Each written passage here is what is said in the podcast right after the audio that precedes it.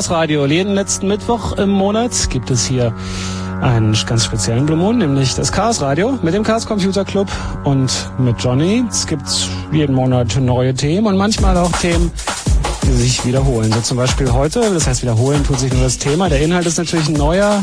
Thema heute im Chaos Radio Hacking the Internet Teil 2. Herzlich willkommen.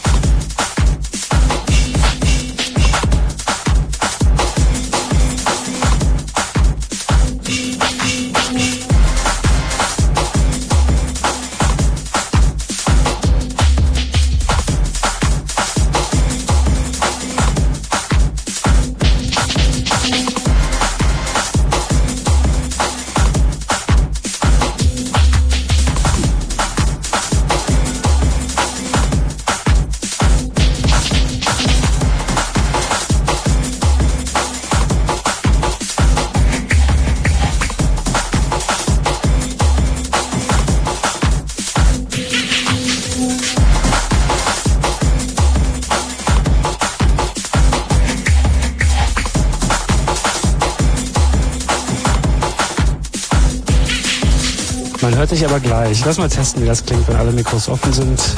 Test, Test, Test, Test, Test, ja. Test, Test. Geht. Geht Reicht. super, hervorragend.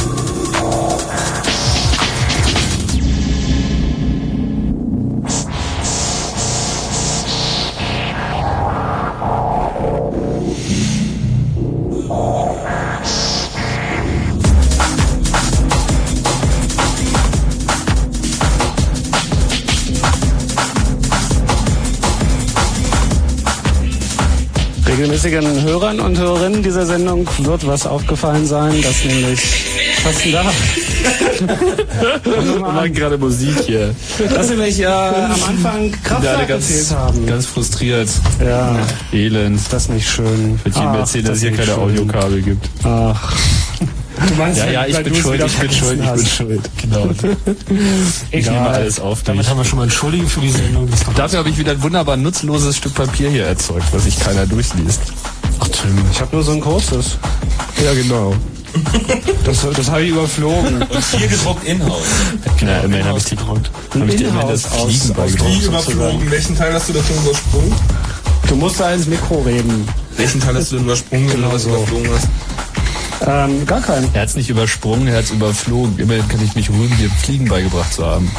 Naja, naja, naja. Ich bin mit manchen Begriffen nicht da nicht so. Okay, ich werde auch meine Witze einstellen. Deswegen bin ich auch wahrscheinlich kein guter Programmierer. Ich nehme es mal manchmal mit den Wörtern nicht so richtig ernst. Ach, ob Komma oder Semikolon ist doch wurscht. Hacking the Internet Teil 2, kann sich jemand noch an Teil 1 erinnern? Wie lange ist denn das her?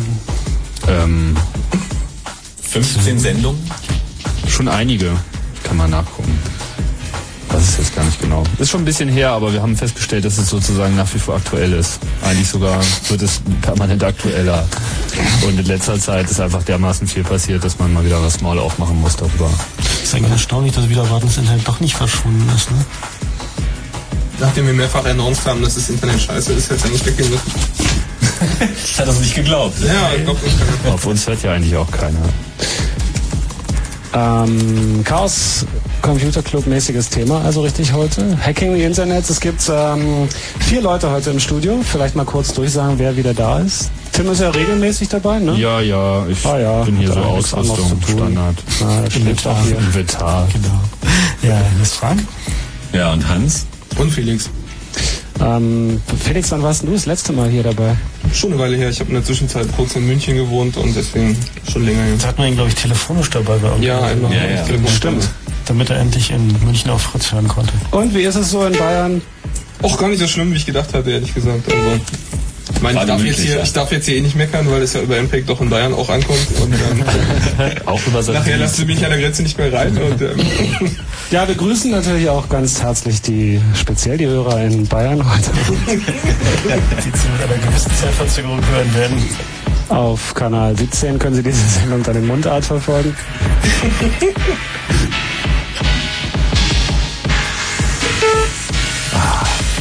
Bing, Internet Explorer. Das ist vielleicht eine Hölle. Grauenhaft.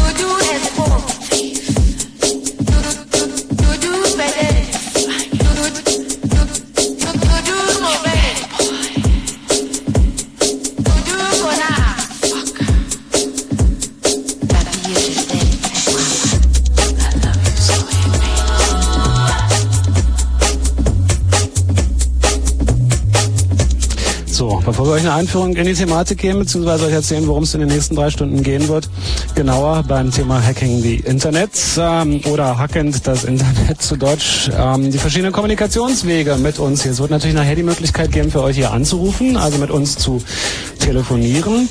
Ihr könnt euch aber auch mit anderen Hörern und Hörerinnen unterhalten. Da gibt es zwei verschiedene Chatwege, außer natürlich dem, den es sowieso gibt, im IRC selber Kanäle eröffnen, weiß ich nicht, Chaos Radio oder so, gibt es eigentlich immer, ne? Keine Ahnung. Ja, ja, ja, ja. Wird klar. immer erzählt, dass das auch. Sagen alle. Ähm, dann gibt es ein, ein, für die, die vielleicht mit dem IRC nicht so umgehen können oder mit solchen Geschichten, die können das ganz normal unter ihrem Browser tun. Der braucht nur Frames fähig sein und dann geht man zu www.fritz.de slash speakers. Da kann man sich mit Menschen unterhalten im Studio-Chat. Ähm, da gibt es einen Telnet-Chat, ne? Kann Hans vielleicht was zu Ja, sagen? Telnet www.ccc.de. Ja, und das ist das dann. Klassisch und toll. hat den Vorteil, dass wir das in der Sendung auch sehen können. Hier. Genau. We are watching you. Ihr könnt auch dumme Fragen fragen, aber geht nicht davon aus, dass wir sie beantworten. Wink doch mal. Winkt, winkt mal alle. Wir winken auch mal. Keiner winkt. Komisch, der Einzige, der es wirklich macht, bin ich. Was weiß ich. Na, wir tippen halt Wink. Ach so. Aber sie winken auch schon. Barney hat gewinkt. Und kriegt sich jetzt die ganze Nacht nicht mehr ein, weil er im Radio erwähnt worden ist. Ja, freut sich Er schon. sagt schon gar nicht mehr. Ja, hier wird auch gleich wieder rumgepöbelt. JavaScript muss er natürlich auch können, der Browser. Aber ich gehe mal davon aus, dass ein framesfähiger Browser auch ein bisschen JavaScript kann. Bisschen. Schön, und da schmeißen wir schon wieder mit Wörtern um uns. Womit fangen wir denn an heute beim ähm, Internet erstmal- hacken? Ja, wir können ja erstmal so ein bisschen die Hauspost erledigen. So gibt ja auch bei uns auf der Website ein paar Neuigkeiten. Wer da öfter mal drauf rumklickt, dem dürfte aufgefallen sein, dass wir ähm, eine Sache radikal umgestellt haben. Also wenn man einen halbwegs modernen Browser benutzt, benutze diese Formulierung eigentlich sehr ungern. Also so, du weißt schon irgendwas, was immer mit so komischen, ekligen Logos beworben wird, dass man das jetzt unbedingt haben muss. Und auch Frems kann. Und Fremd kann und, und JavaScript oder etwas, was sich zumindest so nennt. So, da wird man von uns ähm, gleich auf ein anderes Protokoll geschubst. So, wer also mit HTTP ankommt, wird dann äh, dezent darauf hingewiesen, dass wir dann doch lieber HTTPS machen würden. Also das ist dieses um SSL erweiterte HTTP, wo der eigentliche Datentransfer eben verschlüsselt ist. Und das tun wir im Wesentlichen deshalb, weil wir die Benutzung und auch die, den Bekanntheitsgrad von, von Kryptotechnologien aller Art eben fördern möchten, da wir gerade in der aktuellen Wahlkampfdiskussion und auch sonstigen Diskussionen, die weltweit und vor allem auch derzeit in Deutschland angehen, eben da ein großes Bedürfnis sehen, dieses zu tun. Praktisch hat das erstmal keinen Unterschied so für die Benutzung. Man kriegt nach wie vor die gleichen Seiten, die sind auch nach wie vor öffentlich. Also es geht nicht darum, irgendwas zu verbergen, sondern es geht nur darum, den Transfer zu verschlüsseln. Dass zunächst einmal sich jeder darüber im Klaren wird, dass er sowas überhaupt auf seinem System hat und was das tut. Und natürlich dann auch, um so potenziellen Angriffen schon mal vorzubeugen, die äh, vielleicht irgendwann mal auf uns zukommen oder auch auf andere Firmen, weil in dem Moment, wo eben so etwas durch Proxys durchläuft, oder eben auch überhaupt durch Router durchläuft, unverschlüsselt, ist es relativ einfach machbar, Inhalte on the fly zu ändern. So, das heißt, da kann irgendein Systembetreiber halt einfach vortäuschen, dass unsere Website einen bestimmten Inhalt hätte. Und um solche Dinge zu umgehen, machen wir zum Beispiel SSL. Ähm, wird das langsamer dadurch? Ja. Ja. Und SSL schützt auch nicht ähm, wirklich davor, dass da nicht irgendjemand dazwischen hängt. Das kann man mit viel Aufwand immer noch faken. So ist das nicht. Aber ähm, SSL ist schon mal schon mal deswegen gut, weil jemand, der da ein bisschen sich vorbereitet hat, kann eben den Schlüssel sich angucken, indem er bei Netscape zum Beispiel oben auf das Schloss klickt, was dann ein bisschen anders aussieht und dann kann er sich da angucken, wie er den Schlüssel unterschrieben hat, wer ihn erstellt hat und so eine Sachen. Und ähm, auf die Art ist es jedenfalls möglich, schon mal Sachen zu verschlüsseln. Und ähm, die Technologie ist ja seit Jahren verfügbar, aber fristet so ein Schattendasein, weil viele Leute, das ist halt ein bisschen lästiger und es dauert alles ein bisschen langsamer. Und was das größte SSL-Problem ist, ist, dass eben Caching-Proxy dadurch abgestellt wird und für viele Leute ist der Internetzugang überhaupt nur erträglich durch Cache-Proxys. Also es hat durchaus auch Nachteile. Das merkt man. Ähm, Nicht rasieren jetzt. Nicht rasieren, das kannst du nachher machen. Das ist ein ganz außergewöhnliches Gerät. Wir was, machen hier äh, gerade tagesaktuell, bereiten wir unser Doping vor. Ich glaub's nicht. Chaos Radio Doping. Das ist gut. es ist kein schöner Anblick. liebe Ich will, das eine, sieht toll ich will eine aus. Sendung über Blumen machen oder irgendwie sowas. Nein, zum Thema SSL. kommt Irgendwas Schönes, wo auch mal. Frauen anrufen. Nix da. Aber sag mal, warum sind eigentlich Amiga-User immer so penetrante Großschreiber? Das sind immer, es verhält sich immer proportional zum Bekanntheitsgrad und der Verbreitungsgrad der eigenen Plattform. Ah, jetzt geht's wahrscheinlich hier gleich los, wenn man auch nur das Wort sagt am Radio. Aber bleiben wir doch vielleicht noch mal kurz beim Thema. Jo. Ähm, HTTPS, Krypto. Letzten Endes geht es uns natürlich dabei nicht um SSL, sondern eigentlich überhaupt um Kryptographie, insbesondere im Mailverkehr. Derzeit gibt es ja so viele politische Diskussionen, dass irgendwie man da vielleicht doch auch ganz offiziell mal in die E-Mail reingucken soll, weil ist ja alles ganz gefährlich, was da so abgeht derzeit auf dem Internet. Das Thema wollen wir heute allerdings nicht unbedingt vertiefen. Wer aber demnächst auf www.ccc.de guckt, soll sich da also nicht erschrecken. Alles ganz normal. Und für den User sowieso eigentlich überhaupt keinen Nachteil. Habt ihr denn nicht als, als Betreiber des Servers ein Interesse dran, auch ab und zu mal, ähm, also be bedeutet denn SSL für euch als Betreiber von so einem Server auch, dass ihr zum Beispiel nicht mehr sehen könnt, von welchen IPs die Leute kommen?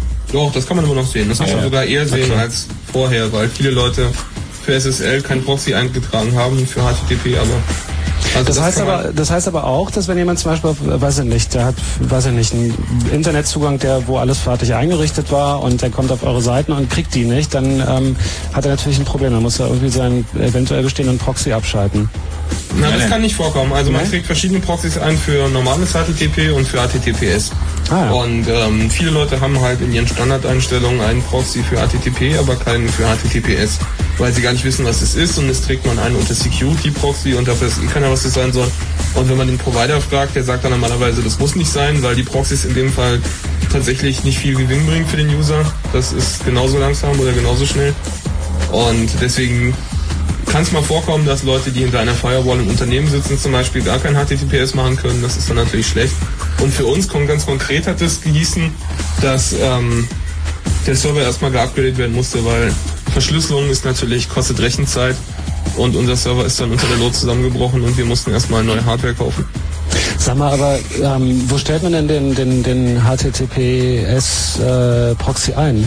Weil wenn ich hier die Präferenzen von Netscape aufmache, da habe ich entweder direkte Connection oder manuelle oder automatische Proxy-Konfiguration. Genau, also manuell. Manuell ist das, was man auswählen muss und dann geht man daneben, ist ein View-Button oder ein Anzeigen im Deutschen. Achso, und wenn ich eine automatische habe, dann ist HTTPS da nicht bei. Doch, das stellt der Provider dann ein. Also Ah, man ja. kann HTTPS auch bei sein, aber ist oft nicht. Naja, also wenn es nicht klappt, dann ruft er an kurz hier. Klasse Und zwar morgen ab 10 Uhr ruft er an unter 0331 110 und dann fragt er nochmal nach.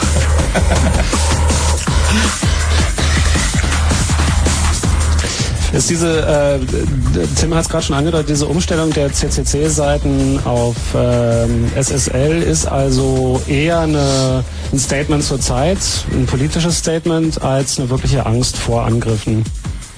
Ja, vor allem, weil uns das ja auch vor überhaupt nichts schützt und auch den Anwender nicht eigentlich vor etwas schützt. Aber es geht halt darum, dass äh, man Verschlüsselung äh, auch betreiben muss und man muss wissen, was man da macht. Ansonsten sollte man das lieber lassen. Und insofern äh, haben wir uns gedacht, wenn, wenn niemand dazu gezwungen ist, dann wird auch niemand das einsetzen. Deswegen war das äh, eben eher ein politisches Statement als alles andere. Es Also Sicherheit auf dem Server ist für uns undenkbar. Es ist, es ist auch so, wir, also bei dieser, bei, wenn man SSL betreibt, dann verwendet man ja selber auch ein, ähm, ähm, korrigiert mich, ein, ein Zert. Man braucht sozusagen einen, einen Schlüssel, mit dem man sich auch dann selber identifiziert. Das heißt, man kann, äh, Also es gibt zwei SSL-Versionen 2 und 3. Und die Version 2, da authentifiziert sich erstmal nur der Server. Das heißt, das bringt uns überhaupt nichts als Serviceanbieter, aber der Client kann eben den an dem Schlüssel dann sehen, ob wir der Server sind, der wir behaupten zu sein. Und SSL Version 3 bietet vor Banken vor allem an, dass man auch als User ein Zertifikat haben kann. Das hat sogar eine Werbeaktion da mal gegeben von VeriSign. Das sind die offiziellen Herausgeber, wo man es umsonst kriegen konnte für ein Jahr. Und damit kann man dann auch seine E-Mail verschlüsseln mit Netscape. Also da gab es mal eine Aktion und das geht auch, aber es weiß im Grunde fast niemand. Und wir haben erstmal angefangen damit, dass wir überhaupt Verschlüsselung zulassen, um die Awareness so ein bisschen zu steigern oder auf Deutsch Akzeptanz. Wir möchten eben, dass das breite Volk mitkriegt, dass Verschlüsselung überhaupt geht, dass sie das schon haben und dass es eigentlich gar nicht viel Aufwand ist. Also dass es im Grunde gar nicht weiter auffällt, wenn man einmal das gemacht hat. Viel wichtiger für ähm, den Menschen zu Hause ist wahrscheinlich dann die E-Mail-Verschlüsselung. Geht's darum heute oder wollen wir da gar nicht groß Nee, drüber wir reden? wollen eigentlich nee. das Ach, Internet hacken heute. ach ja. Wir wollen ja nicht sicher machen, wir wollen ja unsicher machen. Um vielleicht bei den Neuerungen nochmal zu bleiben und das dann auch abzuschließen. Wir haben auch noch ähm, spanische Hackerfreunde mit auf unseren Server genommen. Wie geboten. Asyl geboten. Die werden gerade ein bisschen verfolgt oder haben zumindest äh, berechtigterweise ein bisschen Angst. Ähm, deswegen gibt es jetzt ein hispa hack.ccc.de, wer des Spanischen mächtigen ist, mächtig ist, der kann da gerne mal reingucken. Das ist wie gesagt nicht von uns, sondern von diesen Spaniern und wir hosten das nur. Damit es eben auch außerhalb von Spanien ist und falls bei denen mal irgendwelche Leute in ähm, schusssicheren Westen reinlaufen, so dann läuft er zumindest immer noch in Deutschland. Kennt jemand die Szene in Spanien? Naja, Nicht nicken, ja sagen. Das Radio. So ein bisschen. also so ein bisschen. Also die Seiten sind ziemlich cool. Also sie sehen optisch sehr ansprechend Ja, ja. aus und was wir verstanden haben, beziehungsweise was Alta Vista uns übersetzt hat, sah auch so aus, dass wir das unterstützen können. Alter Vista, was, was Alter Vista übersetzt. schon gesagt hat. Äh, natürlich ein bisschen vorsichtig mit, aber gut. Ist schon sehr krude. Das gucke ich mir auch jetzt erstmal kurz an hier. Das ist eine Live-Sendung. Wie heißt es? Es Hispa, Espan? Ach, Hispa. Hack. Hispa. Hack. H-I-S-P-A, Hack. Ach, Hispa Hack, ein Wort. Richtig. Boah, braucht der lange hier zu schreiben. Ja. Hispa Hack, .ccc.de. Genau. Wer des Spanischen nicht mächtig ist, der möchte sich vielleicht was bestimmt mit Ola an. Mal Nein. schätzen. Ah, vielleicht auch nicht. Nein, ist auch kein Ausrufezeichen am Anfang. Das ist doch toll in der spanischen Sprache, oder? Mit schick. Fragezeichen vorne und hinten. Typografisches, richtiges, schönes kleines Wir kriegen hier gerade berichtet, vorsichtig sein, die Site äh, stürzt irgendwelche Netscapes schon ab. Ah ja, super. Naja, Hauptsache sieht schick aus. Kurz. Also seid vorsichtig. Wer des Spanischen nicht ganz so mächtig ist, dann möchte sich vielleicht was Deutsches angucken, was wir bei uns auf dem Server noch haben. Mentes Equi- Equetas. Johnny ist Secunda. Toca. Noticias. Ah, cool. Gut. Das Ja. ist sozusagen für unsere Mallorca-Urlauber. ähm, ja, jetzt fange ich nochmal an. Wer des Spanischen nicht mächtig ist, der ähm, möchte sich vielleicht was anderes anschauen, was auf unserem FTP-Server auf ftp.ccc.de rumliegt, nämlich die gescannte Version einer weitgehend vergriffenen Dokumentation zum Tod von Karl Koch, der vor neun Jahren im Zuge der Ermittlungen um einen KGB-Hack Spionagefall äh, ums Leben gekommen ist. Und dessen Lebensgeschichte wird in dieser Dokumentation beschrieben und da das Ding sozusagen nicht mehr im Druck ist, haben wir es jetzt gescannt und man kann sich von dort äh, von ftp.ccc.de runterladen. Genau, die Scans als TIFF, also bereitet euch auf eine längere Session. Ja, wir werden auch nochmal eine etwas kleinere Variante mit JPEGs machen. Ähm, dann ist es sozusagen auch für Leute mit etwas schmalerer Bandbreite sicherlich äh, ergreiflich. Aber uns ging es erstmal darum, dass es überhaupt auf Mirrors kommt und so ein bisschen Verbreitung findet. Zumal eben die Geschichte von Karl Koch Grundlage ist eines Films, der im Ende Oktober in die deutschen Kinos kommen wird, der den Namen 23 trägt und der sich eben äh, schwerpunktmäßig mit dem Leben von Karl Koch auseinandersetzt und die Geschichte eben teilweise nacherzählt. Der Film hat einiges an Authentizität und setzt sich halt das erste Mal wirklich auch intensiv und mit einem gewissen Anspruch der Wahrheit äh, nicht zu weit äh, zu entkommen mit diesem Thema auseinander und berührt eben sozusagen damit auch unsere Domäne. Mehr zu diesem Thema nach dem Fritz Kurzinfo, was gleich kommt. Eigentlich in einer Minute, aber wahrscheinlich schieben wir das ein bisschen nach hinten raus. Und mehr zu diesem Film dann übrigens auch ähm, zu dem Zeitpunkt hier, weil das Chaos Radio sich natürlich mit diesem Film auseinandersetzen wird. Ihr hört Chaos Radio, den Computer Blue Moon bei Fritz. Mit dem Chaos Computer Club.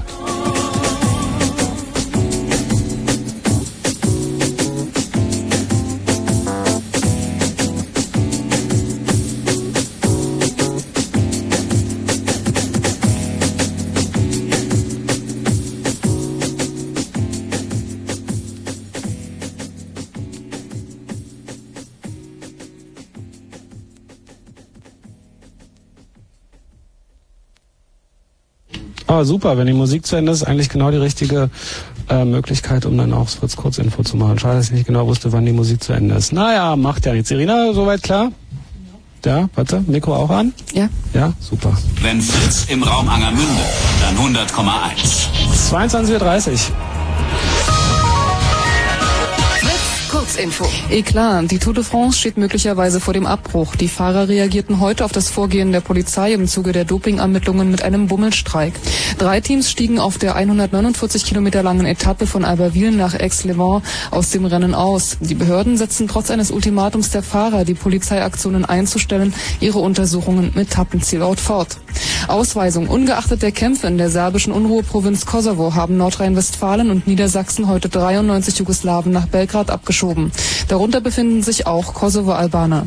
Rettungsarbeiten. Eine dramatische Hilfsaktion für die verschütteten Bergleute im österreichischen Lassing ist heute vorerst gescheitert. Ein deutsches Team stieg in das Bergwerk ein, musste aber in einer Tiefe von 100 Metern aus Sicherheitsgründen abbrechen. Die zehn noch verschütteten Männer werden in rund 130 Metern vermutet. Gewalt.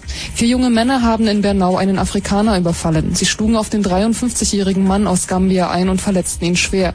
Die als rechtsradikal bekannten 18- bis 25-jährigen Täter wurden vorläufig festgenommen. Gegen sie ist Haftbefehl beantragt worden. Freiheitsstrafe. Wegen Kindesmissbrauch muss ein Sexshop-Besitzer aus Wusterhausen für drei Jahre ins Gefängnis. Das Landgericht Neuruppin befand den 43-Jährigen für schuldig, Jungen zwischen 12 und 15 Jahren mehrfach sexuell missbraucht und dabei fotografiert zu haben. Wetter. Abends und in der Nacht Schauer 16 bis 14 Grad, morgen gelegentlich Regen bis 25 Grad. Verkehr. Es liegen keine aktuellen Meldungen vor. Fritz wünscht gute Fahrt. Das war ein Fritz Kurzinfo mit Irina Grabowski. Es gibt ja so romantische Filme mit Happy End und so. Und Beziehungskomödien mit Till Schweiger und James Bond und Action mit Arnold Schwarzenegger. Und es gibt Godzilla.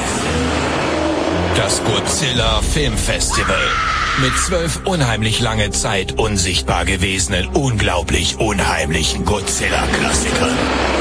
In weiteren Hauptrollen Dämonen aus dem Weltall, Ungeheuer aus dem Meer, Flugsaurier oder King Kong und Frankensteins Höllenwut. Das Godzilla Filmfestival. Vom 30. Juli bis zum 19. August im Movimento Kreuzberg und im Blow-Up Prenzlauer Berg. Präsentiert von Fritz.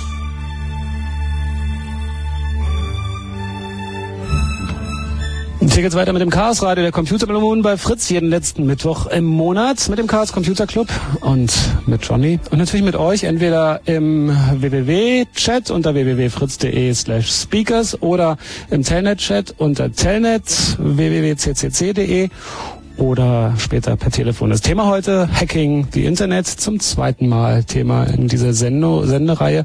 Übrigens heute Ausgabe Nummer 30 vom Chaos Radio. Hanging from the cosmic tree, a universal planted seed, a higher understanding that can touch a newborn heart. Take a look at history, as far as human eyes can see, man will always tear his world apart. Mm, stop, look around, can't you see? The galaxy of the light will shed you from its tree. Mm, stop, look around, can't you see?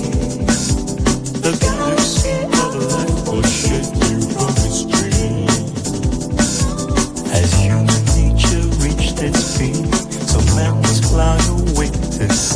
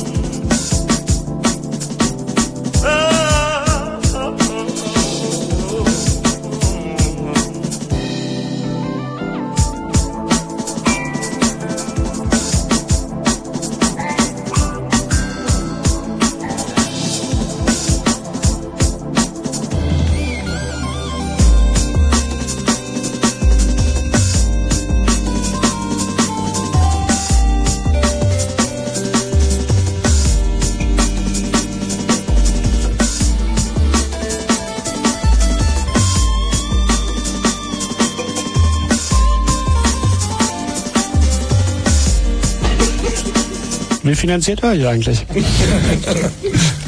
also so als Verein. Na, okay. Hacking the Internet heute das Thema. Ich habe gerade gesagt, komm, lass uns ruhig irgendwie ein, zwei Sätze noch zum Thema Hacker, der Hacker, die Hackerin sagen, ähm, weil für viele Leute ist ein Hacker jemand, der ihnen Geld klaut im Internet oder Kreditkartennummern. Würden wir doch nie machen. Naja, also es gibt da es gibt da ja ganz puristische Definitionen, die sagen, äh, dass ein Hacker nur an der Technik interessiert ist und sich sozusagen also auch nur um äh, interessante Lösungen bemüht. Äh, in der wirklichen Welt sind natürlich Hacker auch am Leben beteiligt sozusagen. Das heißt, das heißt, es macht ihnen auch Spaß, äh, anderer Leute Technik äh, auszureizen, wenn sie die nun mal nicht selber haben. Insofern Für mich persönlich sind Hacker ja die Leute, die immer wieder beweisen, dass das, was die großen Firmen erzählen, alles nicht unbedingt so stimmt. Ja, das ist natürlich ein wichtiger Teil davon. Einfach weil ein Großteil von unserem Leben davon bestimmt ist, dass Leute uns irgendwelche Sachen erzählen, die wir nicht über Nacht prüfen können. Und Im Radio und so. ja, zum Beispiel gibt's ja mal so Moderatoren im Radio, die irgendwie Nachrichten vorlesen und die kann man halt nicht überprüfen und ein paar Sachen kann man daneben überprüfen und wenn man zu den paar Leuten gehört, die sich mit der Materie dann gut genug auskennen, um das zu widerlegen, dann sollten die das schon tun, am besten öffentlich. Genau, ich denke vor allem dieser öffentliche Aspekt ist halt der Punkt Hm. bei dem bei dem Hacker. Es sind halt Leute, die eben davon überzeugt sind, dass ähm, ein, ein, ein Machterhalt nicht gut für alle ist, irgendwie dadurch, dass man eben Informationen zurückhält. Also Machtpolitik dadurch auszuüben, dass man Informationen zurückhält, so das ist das, wogegen sich eigentlich das Hackertum wehrt. Und wir sind eher davon beseelt, äh, zu glauben, dass eben ähm, alles, was auch äh, öffentlich ist in seinem Charakter, auch öffentlich sein sollte und das, was irgendwie privat in seinem Charakter ist, eben auch geschützt sein sollte vor der Öffentlichkeit. So. Und das sehen ja eigentlich die Machthaber dann meistens immer genau andersrum. So, die erzählen ja lieber irgendwie nichts darüber, was sie selber machen, aber man soll ja am besten selber äh, eine Ausweispflicht irgendwie haben, um sich in der Straße öffentlich mal in der Nase zu bohren. Das äh, entspricht halt nicht wirklich unserer Überzeugung. Eine Hackerkultur gibt's äh, auf der ganzen Welt, ne? selbst in Ländern, wo es eigentlich gar nicht so richtig, wo das Internet zum Beispiel lange noch nicht so ein Thema ist wie bei uns zum Beispiel, oder also nicht nur in der westlichen Welt, sondern äh, Also gerade, gerade in Osteuropa ist es so, dass da von den Leuten echt als Befreiung empfunden wird, dass sie halt irgendwie jetzt ein Medium haben, das irgendwie nichts mit ihren finsteren Realitäten da so vor Ort direkt zu tun hat. So. Also da sind auch viele, viele Leute unterwegs, die halt irgendwie so mehr als die Hälfte ihres Monatseinkommens, was nur halt irgendwie ein paar hundert Mark sind, äh, dafür aufwenden, halt irgendwie ihren Internet-Account zu finanzieren. Und ein Kopfhörer kurz vom Mikro pfeift. Und genau. Oder Kopfhörer leiser machen, das geht Ist die auch. Hintergrundmusik eigentlich sehr leise? Ich höre sie kaum. Ah, ich mach mal lauter. So, herzlich willkommen beim Chaosradio. So laut, dass du immer gleich übertreiben musst. Naja, kennen halt nichts dazwischen. Entweder Hacken leise, hat ja auch nicht, Hacken entweder ja an auch oder aus. Hacken hat ja auch nicht unbedingt was mit Computern zu tun. Also zwar natürlich meistens, aber Man kann auch die Tour de France hacken, indem alle ganz langsam fahren. Deswegen freut uns das auch ganz ungemein, wenn wir das hier in den Nachrichten hören. Aber Hacken ist zum Beispiel auch, wenn jemand einen VW kauft, unter 50 Leute reintritt, wo alle Leute sagen würden, das geht nicht. Und wenn man das dann sieht, dann denkt man, na, das ist doch toll. Naja, so toll ist der Anblick, glaube ich, nicht. Aber wenn jemand Sachen demonstriert, eben die vorher für unmöglich gehalten wurden, dann ist das auch ein Hack. Hacking gleich, geht nicht, gibt's nicht. Genau.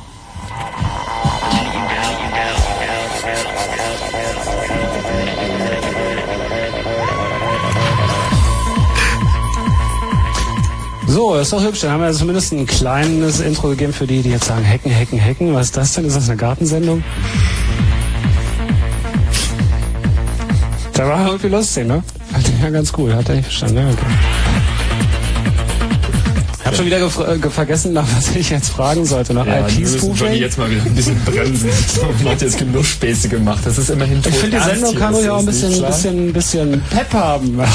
Pep. Ach, die ist immer so ernst. Ihr seid so Pep ernst ist alle. was für Nachmittag. Wir sind ernst? Naja Gott, wir sind doch nicht ernst. Ja, nein.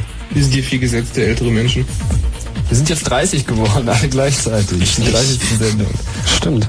Ja. Ja, wir können ja einfach mal anfangen, wenn du die richtigen Fragen nicht stellst. Hm, IP-Spoofing, habe ich gerade gesagt schon. ja, IP. ist nur ein Teilbereich. Was ist denn überhaupt eine IP? Die Frage. Kann mal jemand den Dau hier rausnehmen? Wie war das mit dem Strom, Johnny? Was ist das für Strom? Sag mal, also, ich kann ja mal, wer alles erklären kann, was eine IP ist, kann ja mal kurz anrufen. 0331 für Potsdam 70 97 11. Eine Nein, nein, wir tun alles. Na was denn? Warte doch mal. Also eine IP-Adresse. Hallo, wer ist denn da? Siehst du? Der kann es zum Beispiel schon mal nicht. Und die Telefonleitungen sind leer. Also ist die Frage nach der IP irgendwie gar nicht so blöd. Johnny, die Hallo, wer ist denn da? Keine IP. Es gibt nicht die IP. Johnny, du musst Frage die muss heißen- besser stellen. Ich will, äh, gut, Was ich will das Kürzel IP erklärt haben. IP steht für Internetprotokoll. Genau, und was ist das? Hallo? Ah, Supi? Oh, warte mal. Was war das denn? Ein Prozessorlüfter. Hallo, wer ist denn da? Hallo? Ja. Ja, wer ist denn da? Tschüss, tschüss. Hallo, wer ist denn da? Hallo, ich rede mit euch nicht, ihr Penner. Ah. Siehst du, Johnny? Klare die Hörer haben immer recht. Hallo, ich würde sagen, das ist die in, äh, eine Internetprotokolladresse. Hier weckt auch jemand Geld gerade, glaube ich. Warte, sei normal, du musst dein Radio leiser machen, sonst, sonst können wir dich nicht hören. Warte. Oh. Ah. Äh, Internetprotokolladresse. Was ist denn das? Na, die Erkennungsadresse von dem PC. Wir haben aber nach IP gefragt, nicht nach IP-Adresse. Gut. Gut, tschüss. Johnny, was kommt dabei raus? Also wir erklären das jetzt nochmal ganz kurz, aber danach gehen wir auf die Das Details. hättest du auch kürzer haben können. Hättest du auch gleich mal eine Frage beantworten können. Okay, wir sind jetzt lieb. Also Johnny hat recht und wir haben unsere Ruhe. Yo.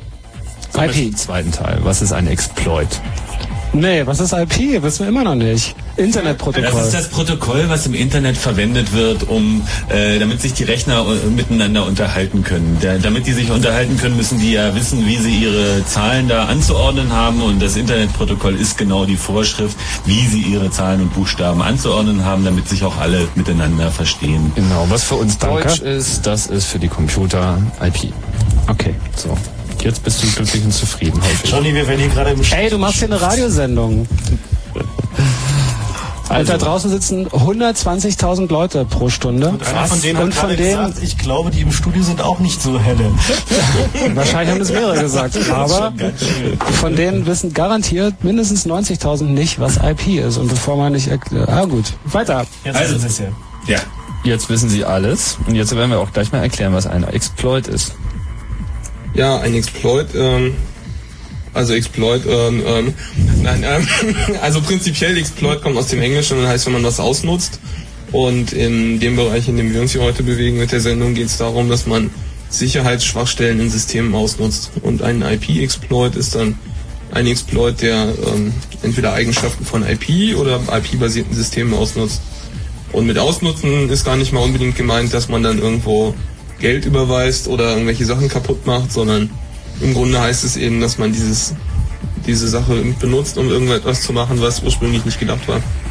Also zum Beispiel, dass ich zeigen kann, dass ich mehr machen darf, als ich als anonymer User machen dürfte. Zum Beispiel, normalerweise darf ein anonymer User gar nichts machen bei Servern.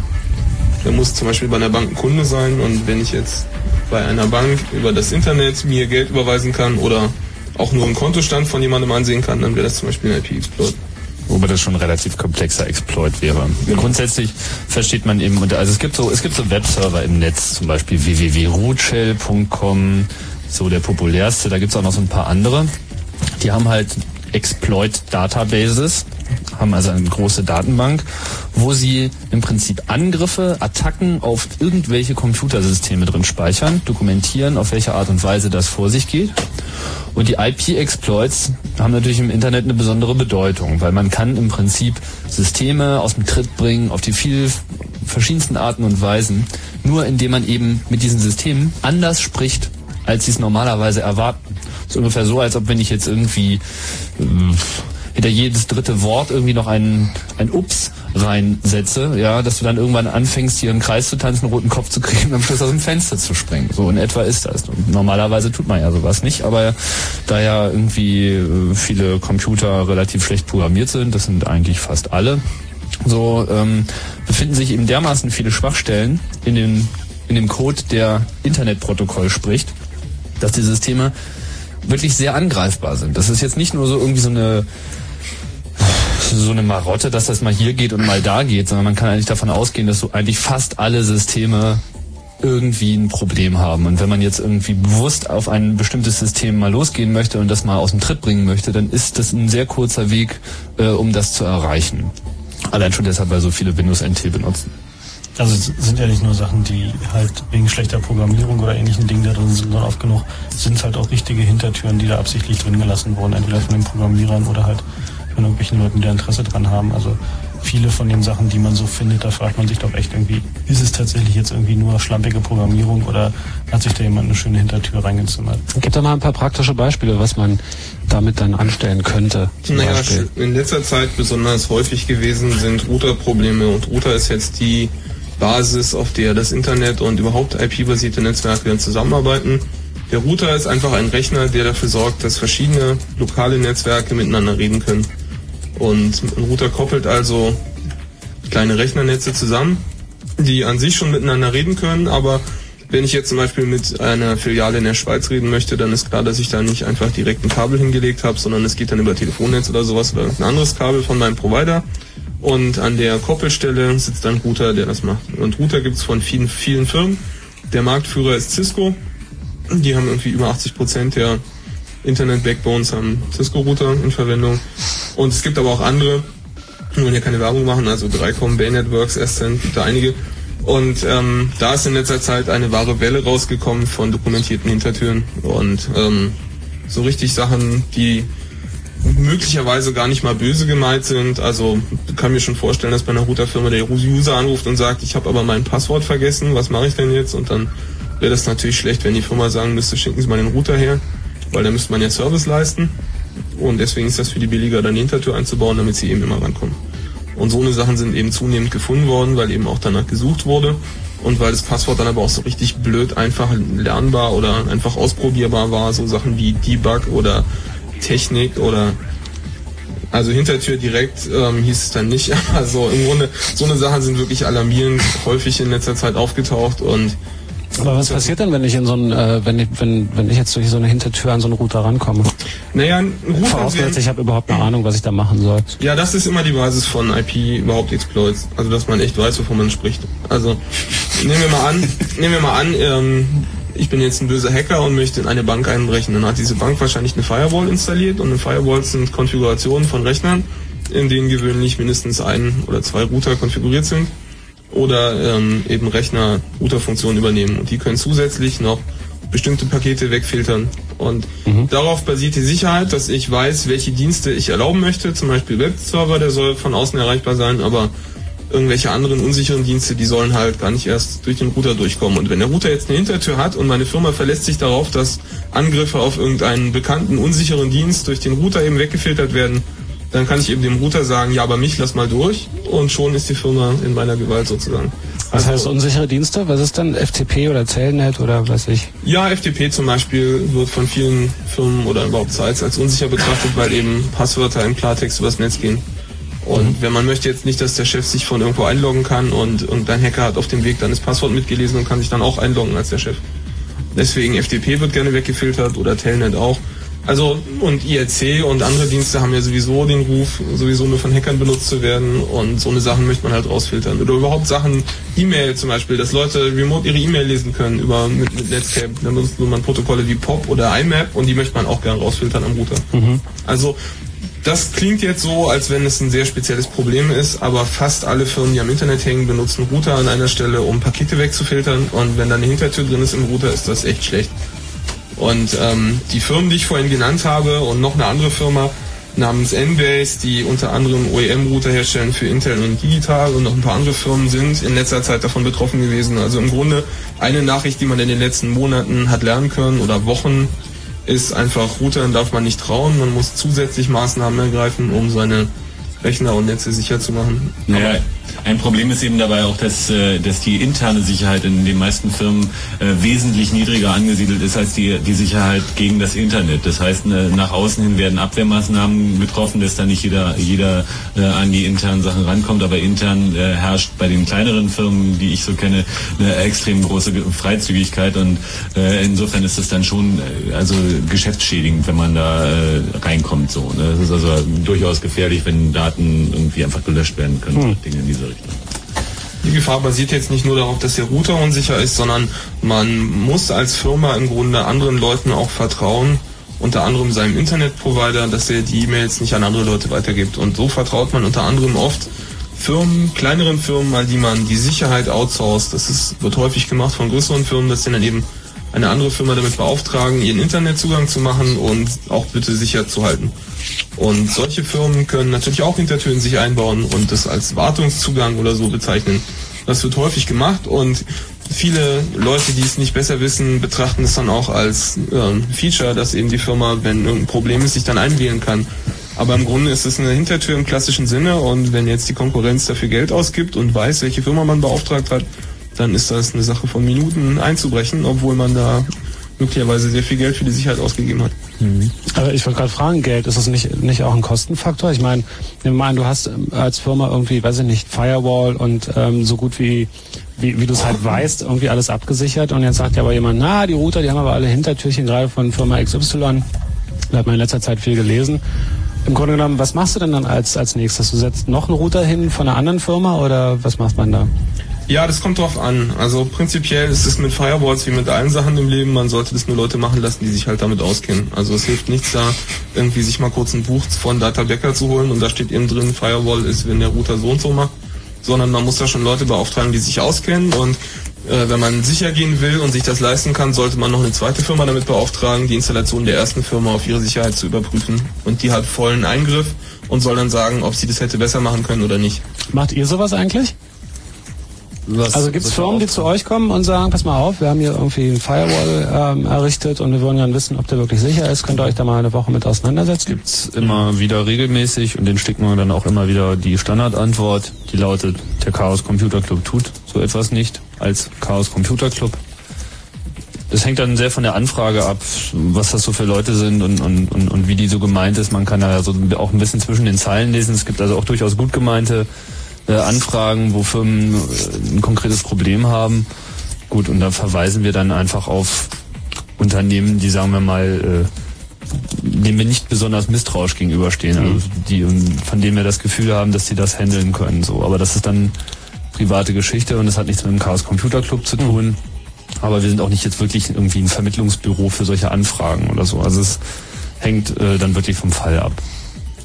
Und ähm, um, das klingt jetzt vielleicht so, als wenn es nicht vorkommt, dass irgendwie bös gemeinte Anfragen kommen, aber gerade in letzter Zeit ist so ein Fall gewesen, den wir in der letzten Datenschleuder ähm, kurz beschrieben haben, wo ein Hacker angesprochen wurde, er möge doch mal bitte eine Firma überprüfen und der Auftrag kam von einer ganz anderen Firma, die von sich gesagt hat, sie sei doch ähm, eine Consulting-Firma, die eben den Auftrag von der anderen Firma hätte und am Ende stellt sich eben raus, dass es äh, von einem Nachrichtendienst ausging und dass ein Hacker hier benutzt wurde, um Geht vom auszuspielen. BKA aus.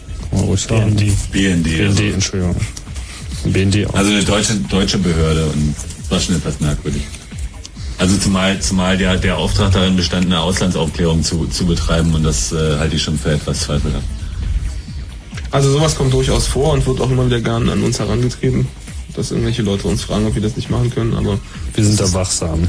Genau. Wir kennen die Tricks.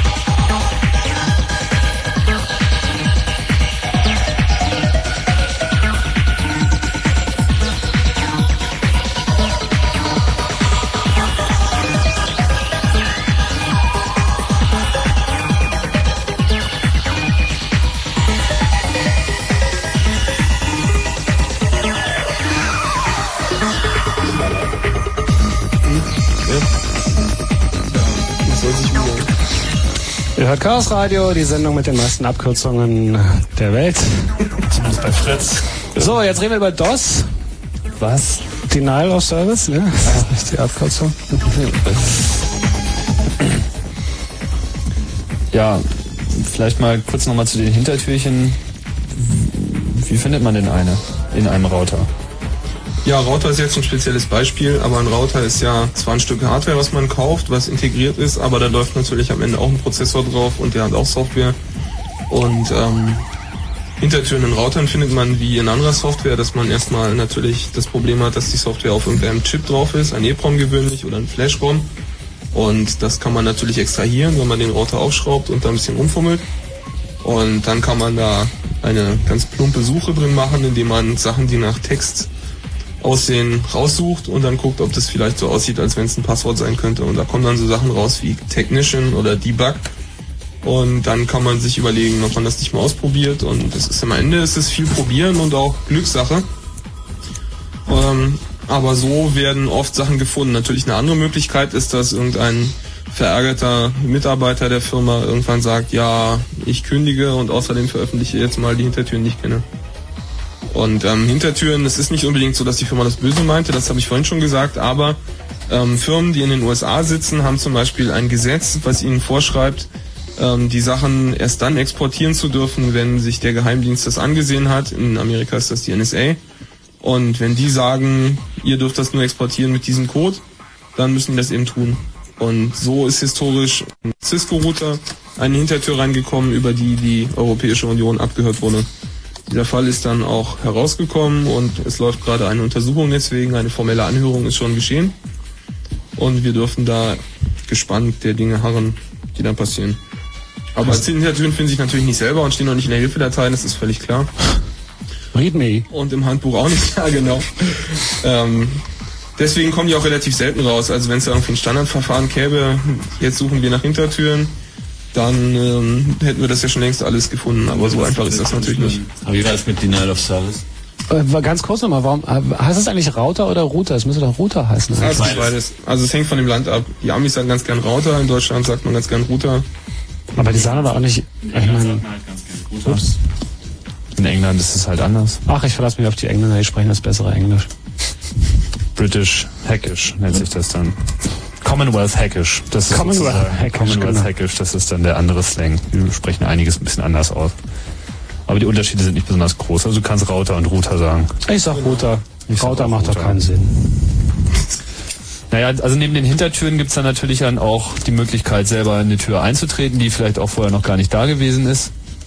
Die Maschinen nämlich auf eine Art und Weise aus dem Tritt zu kriegen, wie das sich die Programmierer vorher auch nicht gedacht haben. Also eine, eine, eine real existierende Hintertür ist ja sozusagen konkret von einem Programmierer mal hingelegt worden, um dann vielleicht äh, von ihm selber gebraucht zu werden oder von irgendeinem alarmierten Kunden, der jetzt mal beruhigt werden muss. Und ähm, es hat sich dann allerdings auch gezeigt, dass ähm, die Systeme äh, auf eine ganz andere Art und Weise aus dem Tritt zu bringen sind. Das ist das, was man dann auch ganz gerne unter Denial of Service Attacken versteht. Also eine Attacke, die über das Internet kommt und die auf das betroffene System eben die Auswirkung hat, dass es nicht mehr in der Lage ist, den Dienst, den es anbietet, weiterhin anzubieten. Da gibt's dann so erstmal so Klassiker, dass man einfach die Maschine erstmal flutet, so mit irgendwelchen Paketen und dann weiß man eben die Software-Inversion sowieso, die äh, reagiert halt auf das Ankommen von vielen Paketen von dem und dem Typ eben so chaotisch, dass es halt irgendwie abstürzt und ist die Maschine einfach breit. Das heißt, Das wird übrigens in letzter Zeit gehäuft mit Druckern auf, weil Drucker einfach sind nicht darauf programmiert, die tollen Server zu sein und nicht für hohe Last. Da kommt halt ab und zu mal ein bisschen Druck an. Aber wenn Ist ein jemand, Drucker. ja, naja, klar. Aber ähm, wenn jetzt eine Firma eine Deadline hat und bis morgen müssen diese tausend Briefe raus, dann kann das durchaus ein Problem werden, wenn einer der Mitarbeiter sich mal einen Spaß draus macht, den Router runterzufahren. Und jetzt klingt das vielleicht so, ich sage jedes dritte Wort ein Oi oder was hier vorhin als Beispiel kam. Ähm, Computerprotokolle sind natürlich deutlich besser formalisiert und spezifiziert als menschliche Sprache, die ja doch redundant ausgelegt ist und man kann es so und so formulieren. Ähm, es ist aber so, dass ähm, gewöhnlich manche Programmierfehler sind einfach dokumentiert geworden im Laufe der Jahre. Manche Sprachen eignen sich eben dazu, bestimmte Fehler zu machen.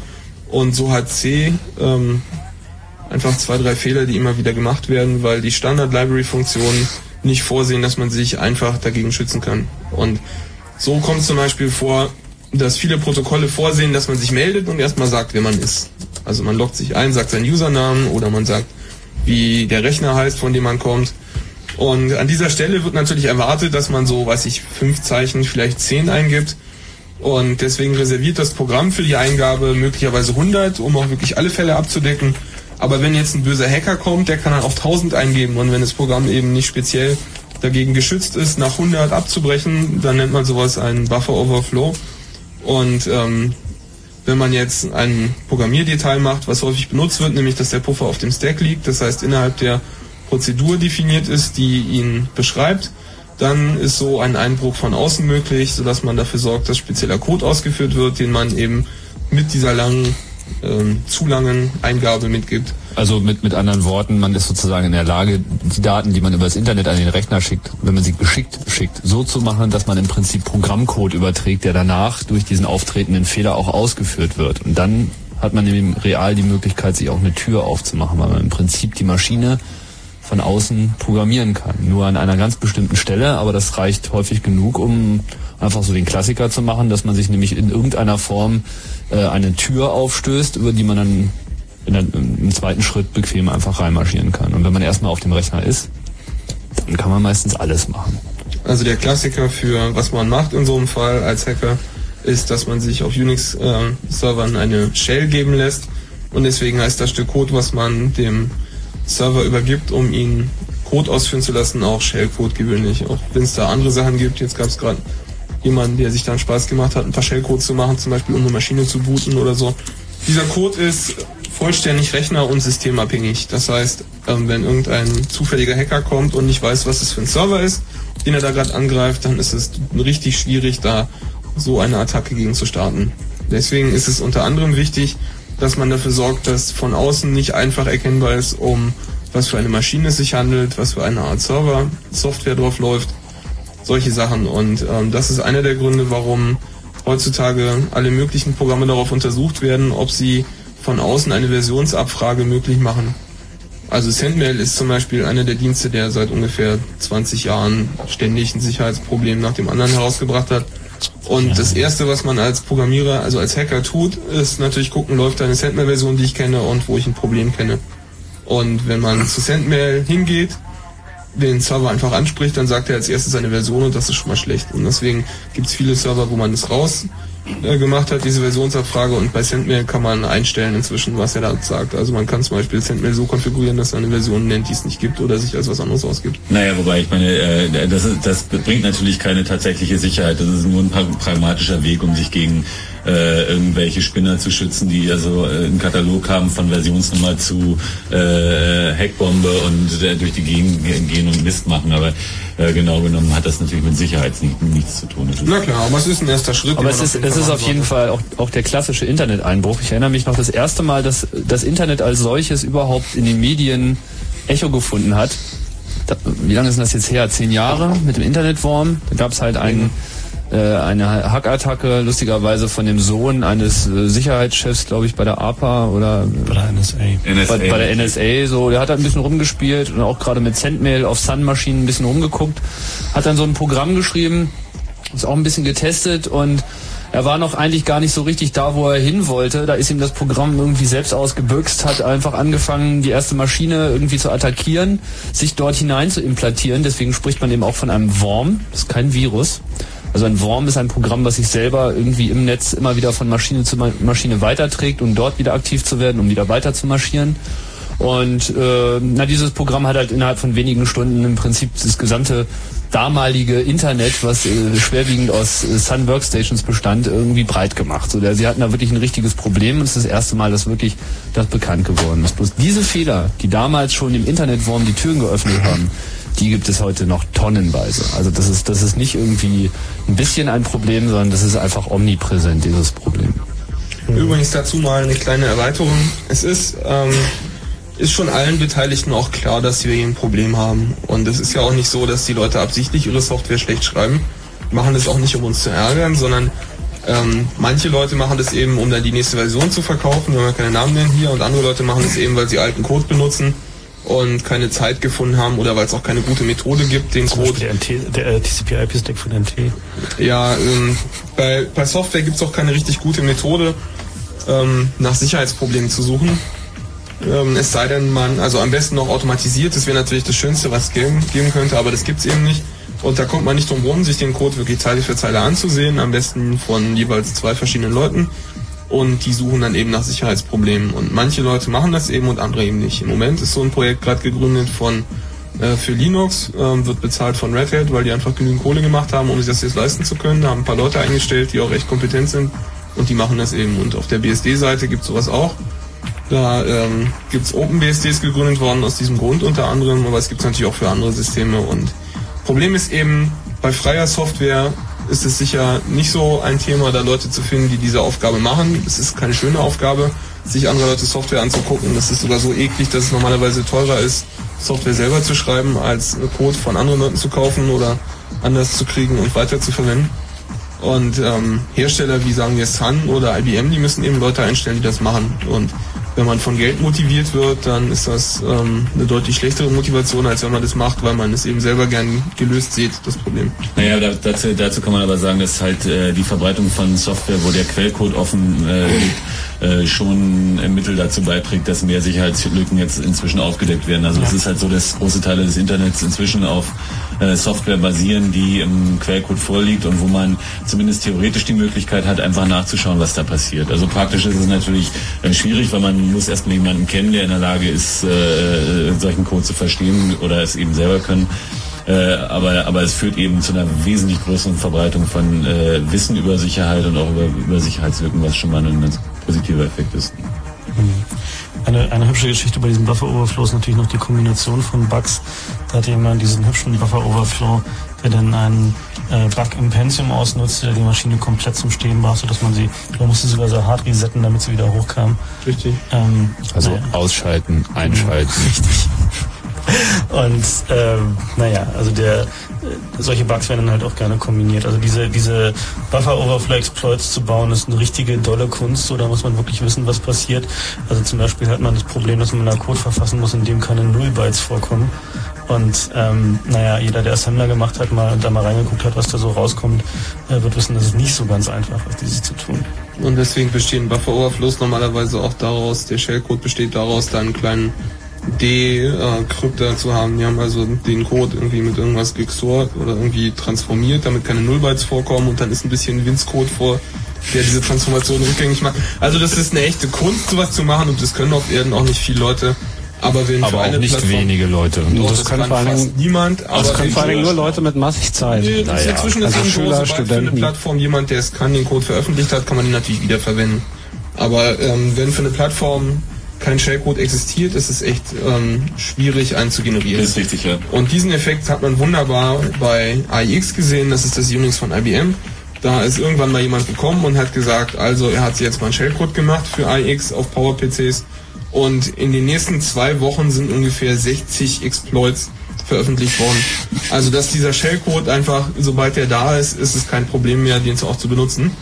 Und ähm, das ist einfach eine Sache, Obscurity hilft nicht wirklich gegen Sicherheit, also gegen irgendwelche Sicherheitsprobleme. Das Genau, viele Leute glauben einfach, genau, viele Leute glauben, sie können pro Sicherheitsprobleme lösen, indem sie die Sachen eben gut verstecken, irgendwie so im Wald eingraben und dann sind ihre Daten halt sicher, aber so einfach ist das eben dann doch nicht. Ja, also vielleicht mal um noch mal kurz ein bisschen allgemeiner zu werden, was da eigentlich gerade passiert. Also Computersysteme mussten das erste Mal geschützt werden, wo ähm, mehrere Leute einen Computer gleichzeitig benutzt haben, wo also mehrere Leute äh, gemeinsame Dateien benutzt haben, so typischerweise die ersten Unix-Systeme. Da kam überhaupt erstmal dieses Problem auf, dass man sich gegen irgendjemand anders absichern muss. Das wurde dann halt durch bestimmte Sicherheitsmaßnahmen ähm, auch gewährleistet hier und da, nur dass man eben auch schon auf einem Unix-System, ohne dass es jetzt irgendwas mit Internet zu tun hat, schon mal äh, kräftig loshacken kann. Da kommt eigentlich auch die Hackerei her. Und ähm, nach außen hin ist so ein System zunächst einmal ja recht sicher. Gehen wir mal aus, dass der Rechner irgendwo in einem abgeschlossenen Rechnerraum steht, man hat nur ein Terminal und muss einen Benutzernamen und ein Kennwort eingeben, dann ist dieses System natürlich eigentlich schon mal recht gut geschützt. Jetzt, wo allerdings alle Leute anfangen, ihre Computer untereinander zu vernetzen, vor allem mit TCP/IP, schafft man einen zweiten Zugangsort zu dem Rechner, der eben nicht irgendwie nur in dem Terminal besteht, also da, wo man auch physikalisch ran kann, sondern das geht dann auch übers Netz und im Internet eben dann von jedem Computer auf diesem Planeten. Und äh, das vergrößert natürlich irgendwie die Zahl der Leute, die potenzielle Angreifer sein können, extrem. Und jetzt schaut man sich mal IP an. Das ist nicht so entwickelt worden, dass das irgendwie alles erstmal sicher ist oder so. Das, da hat einfach überhaupt niemand nachgedacht am Anfang. Es ging erstmal darum, dass das überhaupt funktionierte. Und diese ersten äh, Ansätze mit IP, die halt dann ganz gut funktioniert haben, das ist heute der Standard. Oder da ist nicht viel dran gemacht worden, bevor das in die Medien ging. Auf einmal schrien sie alle Internet, Internet, Internet toll und bunt und Bilder und man kann auch klicken, das versteht ja jeder. Und dann meinten halt alle so, naja, dann machen wir halt jetzt TCP/IP. Super. Ist ja auch zunächst einmal keine schlechte Idee. Nur jetzt stehen wir eben da und haben richtig dicke, fette Löcher in allen Computern. Was auch nicht das Problem wäre, nur dass eben jetzt alle halt anfangen, wirklich kritische Dinge auf diesen Computern zu speichern. Transaktionen von Banken, Datenbanken, die irgendwelche wichtigen Personeninformationen enthalten und so weiter und so weiter. Und die, es gibt ja auch schon einen Zwang zur Vernetzung. Die Leute wollen bestimmte Informationen über das Internet bekommen. Also sind sie auch alle da, nur das abzusichern ist eben sehr schwierig. Und der technisch Versierte hat da viele Möglichkeiten. Nach wie vor ist doch die einzige hundertprozentige Möglichkeit für Firmen, einfach so eine Sache nicht in irgendeinem Rechner zu haben, der in irgendeiner Form auch nur annähernd in irgendeinem Netzwerk steht. Ganz genau. Richtig. Und deswegen sollte man es auch gar nicht so auf Internet beschränken. Es, es handelt sich natürlich auch um andere Netze, also alles, was standardisiert ist und wo es Leute geben kann, die das Wissen sich irgendwie aneignen, wie auch immer, ist natürlich Hacken möglich. Und bei manchen Systemen ist das bisher nicht gemacht worden, weil es eben deutlich schwieriger ist für einen Student, sich eine, eine was weiß ich, 390er von IBM in Keller zu stellen, als irgendwie einen PC zu kaufen und da Unix drauf zu tun. Aber das heißt nicht, dass irgendwelche Großrechner von IBM sicher sind, ganz im Gegenteil. Also was immer wieder gern benutzt wird als Webserver oder irgendwie Datenbanklösung sind die AS400-Rechner von IBM zum Beispiel, weil da, ähm, wenn man da mal irgendwie sich bei Sicherheitsproblemen kundig macht, findet man da auch kaum was oder gar nichts. Aber das liegt nicht daran, dass das System jetzt besonders sicher ist, sondern dass einfach wenig darüber bekannt ist. Und ich würde mal ein paar Mark drauf wetten wollen, dass wenn jemand einen Shellcode rausfindet für dieses System, dass wir dann hier plötzlich ein echtes Problem haben. Alle Leute, die auf AS400 gesetzt haben. Also es hilft nicht einfach, sich ein obskures System hinzustellen. Und ob man jetzt statt IP SNA oder sowas spricht, das macht die Sache auch nicht prinzipiell sicherer, sondern man muss eben gucken, dass der Code dagegen geschützt ist, dass man damit Sachen macht, die nicht vorgesehen sind. Und die Sachen sind eigentlich klar, die man machen muss, die werden nur nicht gemacht. Im Grunde kann es auch so halbautomatisch schon mal ein Großteil der Sicherheitsprobleme beseitigt werden.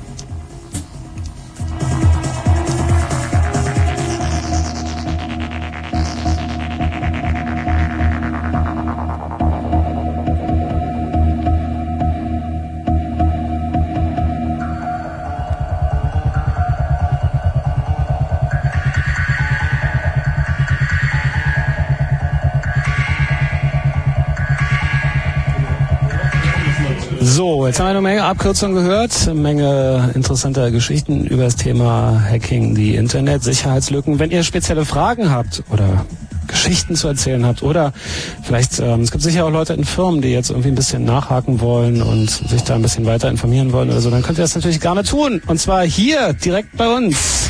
Die Fritz-Hotline ist geschaltet. 0331 für Potsdam 70 97 110.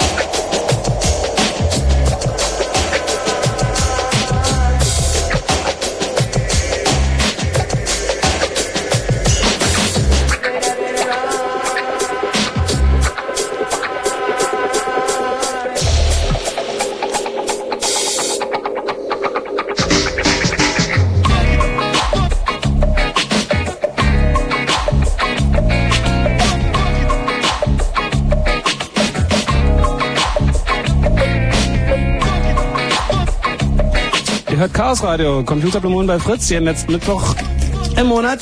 Und am Telefon ist zuerst Tino oder Timo? Tino oder Timo? Tino. Tino, hi. Hi. So, Äh, ich wollte mal fragen, wie das ist. Ähm, so eine großen Firmen, so eine Banken und sowas, die haben doch alle, haben die nicht alle ganz schön ein bisschen Angst vor so einen Hackern, dass die da irgendwie ihre Konten oder so auf andere Sachen oder beziehungsweise an andere Computer übertragen? Ja, selbstverständlich haben die anderen Banken da Angst und deswegen kommt unter anderem vor, dass Banken Leute einstellen, die sich damit auskennen. Und ähm, die werden dann eben damit beauftragt, ihre Systeme so zu gestalten, dass das sicher ist. Und leider haben Banken da, gerade Banken, ein echtes Problem, weil die nämlich kompatibel sein müssen zu den Systemen, die die Börsen benutzen und die Bankenaufsicht. Und da gibt es irgendwie 100 Systeme, mit denen man kommunizieren muss und die fahren alle irgendwelche uralt Hard- und Software. Und im Grunde gibt es da auch gar nicht viel Hoffnung, außer dass man eben schön viele Filtersysteme dazwischen setzt und dass man eben jemanden einstellt, der weiß, was er tut. Das hilft einfach nichts. Ja, wobei gerade bei den Banken ist das halt auch eine Geschichte, dass äh, die das Risiko einfach kalkulieren und da einen gewissen Verlust hinnehmen müssen, weil die haben natürlich auch von von innen von Hackern, die also noch zusätzlich interne Informationen äh, kriegen, eine, eine äh, viel größere Gefährdung als durch das Internet oder oder die die Allgemeinheit, äh, weil die Sicherheitslücken da eben auch eklatant sind und von innen natürlich auch viel besser auszunutzen. Also die Statistiken gehen davon aus, dass so im Bankenbereich bis zu 80 Prozent der Angriffe von innen kommen, also nicht von außen. Und ähm, die wissen schon, dass sie da massive Probleme haben und hoffen eigentlich nur, dass irgendwie niemand auf ihrer arkanen Hardware zurechtkommt. Aber äh, die Hoffnung ist da irgendwie doch ziemlich vergebens, gerade wenn man Täter hat, die von innen kommen und wissen, was sie tun. Hast du, ich meine, das Spannende an diesen ganzen Geschichten finde ich ja, das war eines meiner frühesten Kindheitserlebnisse. Nein, ich war vielleicht 15, 16 oder so und meine, meine, meine Begeisterung für Computer waren natürlich schon da und da habe ich in einem Café gesessen mit einem älteren Menschen, dessen Freundin so, sag mal, Hippie war und die hat sich fürchterlich aufgeregt. Die fand Computer einfach so von vorne bis hinten scheiße. Hat gesagt, man, alle Arbeitsplätze kaputt und fürchterlich und keiner wird mehr Arbeit haben, weil alles von Computern gemacht wird. Das Erstaunliche ist ja, dass je mehr Computer überall sind, desto mehr Arbeitsplätze gibt es. Das sind natürlich neue. Aber ähm, Firmen müssen also, ja, weiß ich, hier ist natürlich ein Thema, worüber man ein bisschen länger reden müsste, weil andere Arbeitsplätze zerstört werden. Aber ähm, es ist nicht so, dass plötzlich alles automatisch geht, weil um die Sachen müssen sich auch Leute kümmern.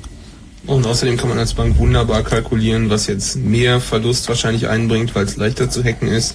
Ob man jetzt Online-Banking macht oder ob man EC-Karten erlaubt, deren Sicherheit ja auch sehr fragwürdig ist, besonders jetzt, wo ähm, ein Desk-Knack durch die Presse gegangen ist. Also bei den Banken ist halt das große Problem, dass ähm, was die halt wirklich nie stört, ist nicht, wenn ihr System aufgemacht wird, sondern wenn es bekannt wird, dass ihr System aufgemacht wurde.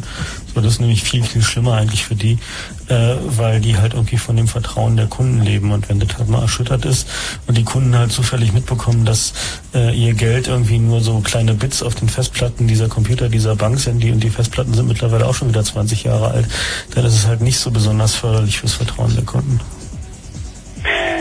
Ja. Ja. Und dann habe ich noch als nächste Frage, ähm, wollte ich mal fragen, was gestern mit dem Kuttner los war. Da war ja das, so eine bescheuerte Sendung, hat mir also nicht so gefallen. Sind wir nicht dran schuld, glaube ich. Nee, glaube auch nicht, dass wir damit irgendwas zu tun haben. Musst ihn selber anrufen. Ja, genau. Kuttner.snafu.de Hast du E-Mail? Nee. Achso, dann ist doof. Dann musst du eine Postkarte schreiben. Ja, alles klar. Okay. Okay. Ciao. Habe ich gar nicht gehört, die Sendung gestern. Aber Ich habe ja mein Autoradio immer noch nicht gehackt, deswegen wahrscheinlich. Also hast du Ähm, da ein PIN-Problem? ja, ja, es geht, ich hatte, das ist eine ongoing Saga. Jetzt geht's gar nicht mehr. Wenn man dann irgendwie, weiß ich nicht, 80 Mal probiert hat oder so, dann scheidet es völlig ab. Ähm, da wollte ich jetzt noch was anderes zu sagen, aber das spare ich mir, glaube ich, lieber. Das ist dann vielleicht auch ein bisschen blöd. ein bisschen unkonzentriert, oder? Nö, ich bin nicht unkonzentriert. Ich finde nur, dass, dass, dass man euch ab und zu mal ein bisschen Na? Na? vergackeiern muss. ähm, Der nimmt uns nicht ernst. doch, doch, total. Schmunzelt doch. Schmunzeln. Guck mal, er, er kann lachen. Es lacht. Äh, so, Detlef, hallo. Hallo, hier ist der Detlef aus Cottbus. Ich habe eine Frage zur Sicherheitsabfrage bei beim heimischen PC. Sprich, ist die Oberfläche von Netscape besser als der Internet Explorer? Und äh, gibt es da Möglichkeiten? Ist wahrscheinlich wieder eine alte äh, Frage von jemandem. Und die Frage dazu noch, äh, Linux. Ist das dann vielleicht noch sicherer äh, schützt das mehr vor irgendwelchen Sicherheitsabfragen, also von irgendwelchen Daten, die da irgendwie abgefragt werden, Versionsnummern, sonst da was alles. Also die, die Antwort auf diese Frage lautet, wenn jemand an deinen Rechner rankommt, dann ist dieser Rechner nicht sicher und da kannst du dich ziemlich auf den Kopf stellen. Also äh, insofern. Nur vom Internet her. Wenn ich also im Internet äh, äh, surfe und jemand ein Programm bei mir dann irgendwie installieren will oder irgendwas. Du meinst jetzt, was schussfester ist? Wenn Ja. Ja, ja, Ja. naja. Also ich, wir haben mit, also ich habe mit, mit FreeBSD gute Erfahrungen gemacht. Das ist auch, das läuft auch, läuft auch auf dem Webserver. Ähm, und ich kriege immer mit, wie die Windows-User abstürzen. Und es gibt, es gibt also, es gibt natürlich verschiedene Vorlieben. Äh, da wird auch heftig gleich gelacht, wenn ich dieses schlimme Wort sage. Insofern, äh, also Windows würde ich nicht empfehlen. So, äh, Felix sagt dir jetzt noch was dazu. Ja, Ja, also ob du nur Netscape oder Microsoft Explorer benutzt, ist eigentlich ziemlich wurscht, weil beide gleich scheiße sind. Aber ähm, Grundvoraussetzung ist erstmal, dass du ein paar Sicherheitssachen ähm, grundsätzlich deaktivierst, wie zum Beispiel ActiveX muss auf jeden Fall aus sein. Und das ist ähm, eine Sache, die es erstmal nur beim Internet Explorer gibt. Ähm, aber wenn du jetzt zu irgendeiner Site gehst und Online-Banking machst und da deine PIN eingibst, dann sind die beide gleich sicher. Also da brauchst du keine Sorge haben, ob dann jetzt Linux oder Windows drauf ist, ist auch egal. Ist nur so, ähm, dass einige theoretische Gefahren bestehen, die halt bei Windows größer sind als bei Linux oder bei FreeBSD oder weiß ich welchen System. Insofern, wenn du Sicherheit haben willst, ist Windows sicher nicht die richtige Wahl. Und wir werden nachher auch noch ein paar Beispielen erläutern, warum Sicherheit nicht nur Leute betrifft, die irgendwo einen Server zu stehen haben, sondern auch den privaten Usern zu Hause. Mhm, ist klar. Ich danke euch nochmal. Macht weiter so, ist cool, ja? Danke. Ach, eine Sache noch. Mhm. Wie sieht das aus? Äh, ich war heute mal bei euch im CCC im, im, im Internet. Äh, das ist ja verschlüsselt. Äh, könnt ihr dazu noch mal was sagen? Oh, haben wir am Anfang Ach äh, ich gemacht. hab's aufgezeichnet. Ist nicht Ach so ja, dann hör da noch mal rein, weil da haben wir da einige Sätze Ja, zu gesagt. Danke dir. Judy. Bye. Ciao. Detlef aus Cottbus. Das ist natürlich eine, eine durchaus berechtigte Frage. Also ich glaube, diese Frage stellen sich viele Leute, ob das irgendwie vom Browser abhängig ist, wie... Ja, also man muss es, man muss halt unterscheiden, was für Gefahren einem drohen. So, was wir bisher diskutiert haben, sind jetzt im Wesentlichen so die Hacker-Attacken auf Server. So, gerade diese Denial of Service. Kann natürlich zwangsläufig nur ein System betreffen, was in irgendeiner Form auch Service bietet. Ja. Ähm, wenn man, wenn man äh, jetzt selber sich ins Internet einwählt, äh, also die Leute, die sich nur mit dem Modem einwählen, muss man so sehen, die kriegen erstmal jedes Mal eine andere Adresse, die sind sozusagen ja nicht unter einem festen Namen bekannt und, und nicht jeder äh, äh, Mensch im Internet versucht sofort jeden irgendwie äh, anzugreifen, der sich jetzt gerade mal eben eingewählt hat. Das passiert aber trotzdem, zum Beispiel wenn man in einem Chat sitzt, so, dann können ja alle anderen sehen, äh, wer da noch alles mit in der Gruppe mitdiskutiert und nicht selten wird da auch gleich noch der Rechnername bzw. die IP-Adresse von dem Computer, der daran teilnimmt, mit eingeblendet. Und in dem Moment, wo man die IP-Adresse von einem Rechner hat und man möchte da jetzt aus welchen Gründen auch immer mal ein bisschen Einfluss nehmen auf das System, dann ist es einfach. Also gerade so diese ganz normale Windows-Schlüsseln, so, die sind im Prinzip offen. Also in dem Moment, wo ich die IP-Adresse habe, ist es kein Problem, das System innerhalb kürzester Zeit einfach mal zum Stehen zu bringen. Das heißt nicht, dass ich gleich seine ganzen Daten klaue, also nicht so ein Sicherheitsproblem, sondern dass äh, einfach die Maschine selber zugeballert wird mit Paketen, die das System sofort zum Absturz bringen, weil da eben von Microsoft bestimmte Fehler im TCP/IP-Programm äh, eingebaut wurden beziehungsweise nicht rausgenommen wurden und dann steht die Maschine. Also das ist, wenn überhaupt, eine größere Gefahr. Es betrifft vor allem Leute, die halt im Chat sind. Diese Gefahr mit dem Browser, das ist halt so ein bisschen esoterisch. Also so ein Browser verrät bei jedem Klick sowieso so bestimmte Eigenschaften des Systems. Das ist zunächst einmal nichts wirklich Gefährliches.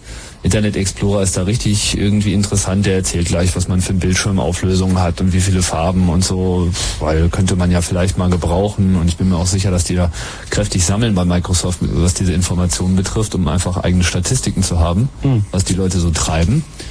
Was Ähm, wieder für Werbung wichtig ist und so weiter. Genau. Können wir auch nochmal dazu kommen, dass es sowieso eigentlich nur ums Informationen sammeln geht, um Geld zu verdienen. Aber diese, diese Gefahr, äh, ist mein System jetzt offen mit den Daten, die da drauf sind und können die vielleicht gelöscht werden, das trifft eigentlich erst dann richtig zu, wenn man eben einen Rechner dauerhaft am Netz hat, sprich einen Server. Oder wenn man irgendwie anderen Leuten Grund gibt, einen zu ärgern. Also das kommt durchaus vor. In letzter Zeit sind da einige Sachen veröffentlicht worden, wie man eben auch Clients angreifen kann. Und da kommen dann natürlich die gleichen Probleme zur Benutzung, wie wenn man einen Server angreift, nämlich wieder diese Buffer-Overflows, die ich vorhin erwähnte. Und gerade Netscape und der Internet Explorer haben sich da gerade wieder vor einigen Tagen sehr negativ hervorgetan. indem man eine Mail verschickt und das bloße Angucken dieser Mail, oder manchmal muss man sie nicht mal angucken, man muss sie nur geschickt gekriegt haben und dann versucht Netscape die vom Server zu holen und in den meisten Fällen sieht das dann einfach wie ein normaler Absturz aus, aber wenn jemand dediziert einen Angriff machen wollen würde, könnte er das tun. Und dann könnte er Code auf dem Client-Rechner ausführen und auch dafür sorgen, dass der zum Beispiel spontan bootet oder seine Platte formatiert oder so. Also Denn- das ist durchaus möglich, ist aber bisher noch nicht gemacht worden, soweit dokumentiert. Den einen oder anderen Satz vielleicht noch zum kleinen Problem, also zu dem Problem, was, was wir, wir alle, ihr alle als einfache Internetbenutzer und Server habt, die jetzt nicht unbedingt einen eigenen Server betreiben, können wir gleich noch machen. Gleich gibt's aber erstmal das Fritz Kurzinfo. Wenn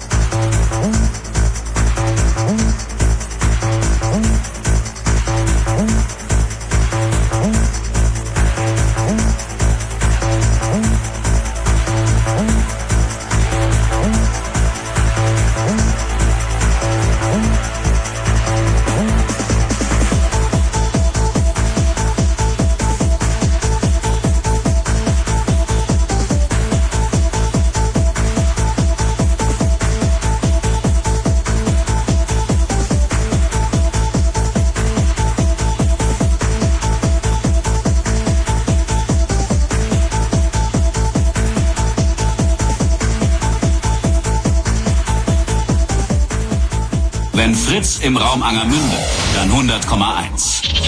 Es ist 23.32 Uhr gleich.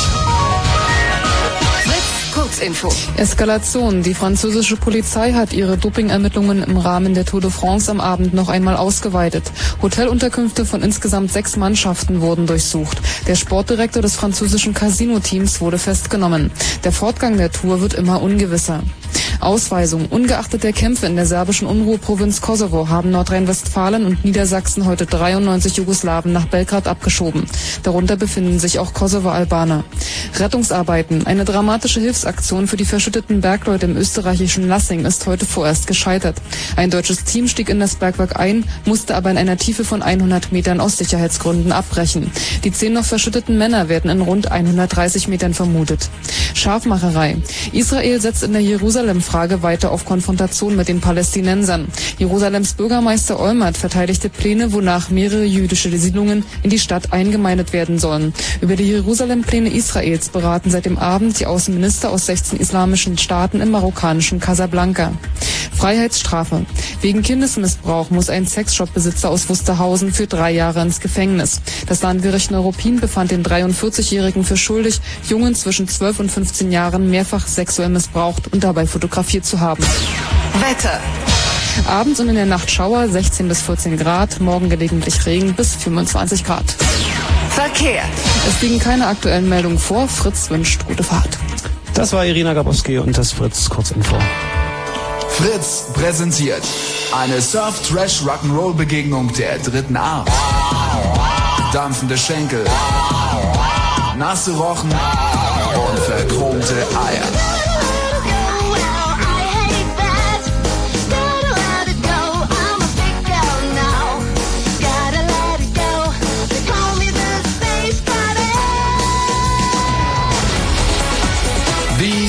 Horse.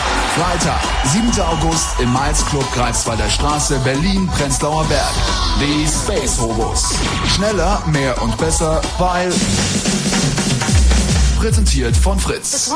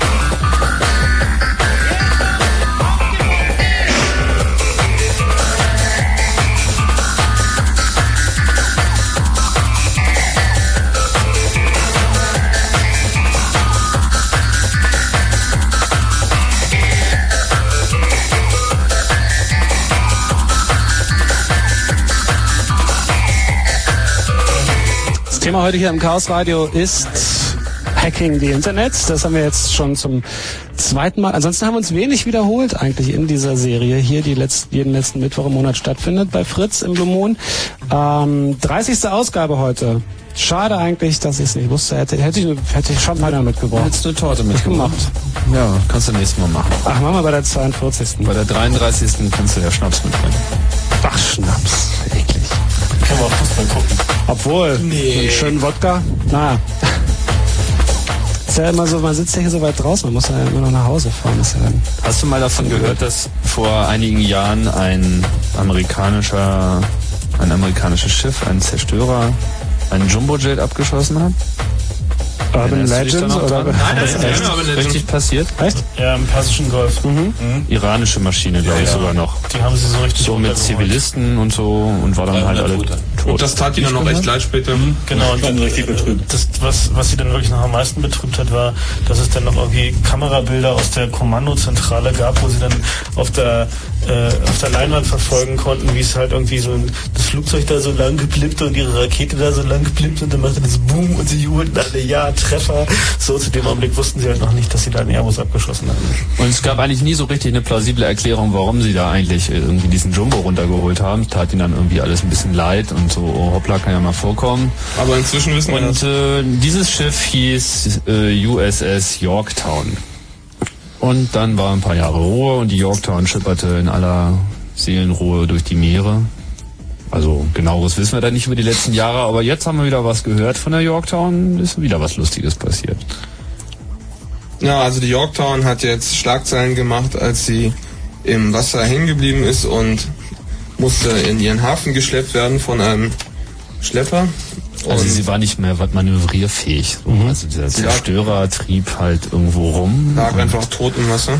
Konnte nicht mehr gesteuert werden, so einfach komplett gar nicht. Und das ist besonders peinlich, weil die Navy an der Yorktown demonstrieren wollte, wie ihre neue Smart Ship Technologie funktioniert, die einfach zeigen wollte, dass man ein Schiff mit möglichst wenig Personal betreiben kann, indem man Computer einsetzt und eine neue, äh, eine neue Vorgehensweise der Navy besteht darin, dass man die Betriebskosten runtertreiben will, indem man Off-the-Shelf-Hardware benutzt, das heißt Sachen, die man so bei Wobis kaufen kann, ja, und nicht irgendwie Spezialhardware, die es nur bei, keine Ahnung, gibt.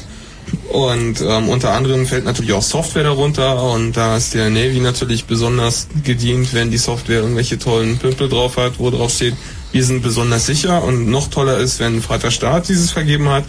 Und da gibt es seit Jahr und Tag ein Buch, was Sicherheitsrichtlinien festschreibt und Bewertungsmaßstäbe und da gibt es unter anderem die C2-Sicherheit und die ist NT Version 3.5 oder 3.5.1, was glaube ich vergeben worden.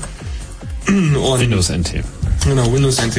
Und jetzt muss man dazu sagen, dass C2-Sicherheit nicht einem System vergeben wird, sondern einem speziellen Rechner. Also genau dieser eine Rechner, das war ein Compact-Rechner damals und der hatte weder Netzwerk noch Diskettenlaufwerk, hat mit genau dieser einen Version und genau diesen Treibern C2-Sicherheit gekriegt. Aber Microsoft macht damit bis heute Werbung.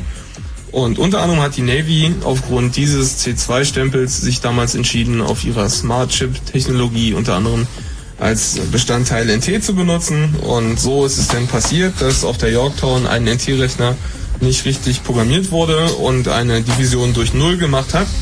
Und das System hat das natürlich gemerkt und hat ähm, eine Exception ausgelöst und daraufhin hat sich in einer Kettenreaktion die gesamte Yorktown runtergefahren und lag ungefähr zweieinhalb Stunden tot im Wasser und musste dann in den Hafen geschleppt werden. Und an dieser Stelle sollte man sich vielleicht als Firma fragen, ob es eine weise Entscheidung war, die Datenverarbeitung in der Firma auf Windows NT umzustellen. Das war eine schöne Geschichte. Das, äh, die Software übrigens gibt's äh, jetzt in der goldenen Reihe für 29,99. Heißt äh, Build Your Own Schlachtschiff und ist wahrscheinlich in jedem Buchladen. Microsoft Chipbuilder, ja. Microsoft Chipbuilder, genau. Fleet, Microsoft Fleet Commander wird sie es wahrscheinlich eher noch nennen. 2.0. Ja, also diese, diese manische Selbstüberschätzung irgendwie von äh, Systemadministratoren und irgendwie Computerberatern in größeren Firmen, die irgendwie frei nach dem Motto Nobody ever got fired for choosing IBM jetzt in die 90er Jahre einsteigen wollten und das umgedichtet haben in Nobody ever got fired by choosing Microsoft, weil was alle machen, das kann ja nichts Schlechtes sein. Zumindest sind die anderen genauso doof. Und was sehen wir heute? Alle reden von Windows NT. Man muss da irgendwie Telefonnetze mit aufbauen und am besten auch noch den Webserver draufpacken. Und dieser Mail-Server braucht man auch noch, weil es gibt ja da alles bei Microsoft fertig. Microsoft Exchange soll ja alles ganz toll austauschen. Vor allem Post, aber das gelingt dem System auch nur begrenzt. Das ist ein NT wunderbares Zitat übrigens an der Stelle vielleicht. Und zwar gibt's ja so einen Spruch unter Unix-Hackern, die sagen, jedes Programm expandiert, bis man damit Mail lesen kann. Und jetzt heißt dieser Spruch außer MS Exchange. Am Telefon ist jetzt Carsten erstmal. Hallo Carsten. Ja, hallo. Jo. Ich habe eine Frage und zwar, wie ist es eigentlich im Hacker möglich, äh, den Rechner von anderen Internet-Usern zu beeinflussen? Ja, Also darum, darum dreht sich eigentlich unsere ganze Sendung. So, es gibt da halt verschiedenste Methoden. Geh einfach davon aus, dass dein Computer eben nicht nur über deine Tastatur und mit einem Maus Eingaben erfährt, mit denen er dann irgendwas machen muss, sondern jetzt eben, wenn er Internet hat, auch noch Anweisungen aus dem Internet bekommt. In der Regel empfängt er da Daten, die irgendwie sagen, liefer mir mal eine Seite zum Angucken oder übertrag mir mal die und die Datei, wenn du sie hast. Und ein Hacker ähm, schaut sich an, wie diese Mechanismen funktionieren und findet dann eben Möglichkeiten, wie man eben dem System auch ganz andere Dinge sagen kann, auf die es vielleicht gar nicht vorbereitet war, sodass der Rechner abstürzt oder Also ganz, prak Dinge bereitet. ganz praktisch sieht das so aus, dass ähm, also der Standardangriff äh, heute auf äh, Leute mit irgendwelchen Windows-Rechnern, die sich im Chat oder sonst wo daneben benehmen, ist einfach, man hat ein Programm und da gibt man irgendwie, startet man dieses Programm, gibt deine IP-Nummer ein und dann schickt er dir einen Satz Pakete auf deine IP-Nummer und dann raucht dein Rechner acht ab. So, das ist der, der die Standardvorgehensweise zum Wie. Das, was ich von hier aus praktisch hinterm Pult immer mache, wenn im Chat einer nervt bei Fritz. Das ist aber kein Hacker, sondern ein Nuker. Ja. Sowas nennt man heute Script-Kids, weil die einfach nicht wirklich wissen, was sie da tun, aber haben irgendwo ein Programm gefunden. Genau, so wie Ecke. Genau. Also wenn hier zum Beispiel jemand jetzt zum dritten Mal so in riesengroßen Buchstaben schreiben würde, Amiga ist Gott irgendwie, dann würde ich hier so ein paar Pakete in seine Richtung schicken und Genau, dann rück doch gleich mal die IP-Nummer raus. Du hast doch bei Windows, dann läuft doch die Software drauf, die du brauchst. Eis. Nee, So beantwortet das deine Frage? Hallo? Nee, das war's eigentlich schon soweit erstmal. Okay, super. Okay. Carsten, danke. Ciao. Ähm, und jetzt haben wir hier noch Jörg, hallo. Ja, hallo. Äh, ich habe eine etwas speziellere Frage. Ich hab, äh, betreue im Moment so ein kleines Netzwerk mit drei Rechnern und da wird TCP/IP und NetBIOS über TCP/IP gefahren. Und wir haben jetzt auch ein kleines Internet-Gateway als Software auf Windows 95 Rechnern. Und jetzt ist mir natürlich die Frage gestellt, wenn sich jetzt einer da einklingt irgendwie in meinen Rechner, kann der dann auch über das Netz die Sachen von den anderen Leuten lesen? Ja, aber selbstverständlich. Das Hübsche ist ja, dass ich dann eben auch eine komplette Datei- und Druckfreigabe habe, weil wir uns ja alle so vertrauen in dem kleinen Netz. Und Das musst du übrigens nicht mal tun, um unter Windows irgendwie Daten zu lesen. Bitte? Windows ist da sehr entgegenkommend, da musst du nicht mal von Hand was exportieren, das macht Windows für dich. Ach, wie nett. Und was äh, würdet ihr dagegen vorschlagen? Na, kein Netzwerkzugang in dem Netz. Also nicht irgendwie nach außen. Und wenn jemand in dein Netz reingehen kann, indem er einfach durch die Tür reinkommt, dann ist sowieso verloren. Also ein- physikalische Sicherheit ist Schritt Nummer eins, um etwas sicher zu machen. Ist das eine Dauerverbindung oder ist das eine Wählverbindung? Das ist eine Wählverbindung über ESDN. Ja, das ist nicht ganz so kritisch so. Also was, was sehr viel Sinn macht, ist irgendwie dir, äh, dir einen Rechner hinzustellen, der sich nur darum kümmert, einen Router, die wir ja vorhin schon hatten, äh, an dem solche Sachen zusammenlaufen und wo man das einfach ein bisschen überwachen kann. Also wo man irgendwie äh, Werkzeuge hat, mit denen man gucken kann, was läuft da in Richtung Internet und zurück und ist die Telefonleitung jetzt aufgebaut oder nicht. So eine, so, sowas äh, ist in jedem Fall sinnvoll. Also wenn du, wenn du dich auf die Sicherheit von Windows verlässt, ähm, Bist du verlassen. Genau.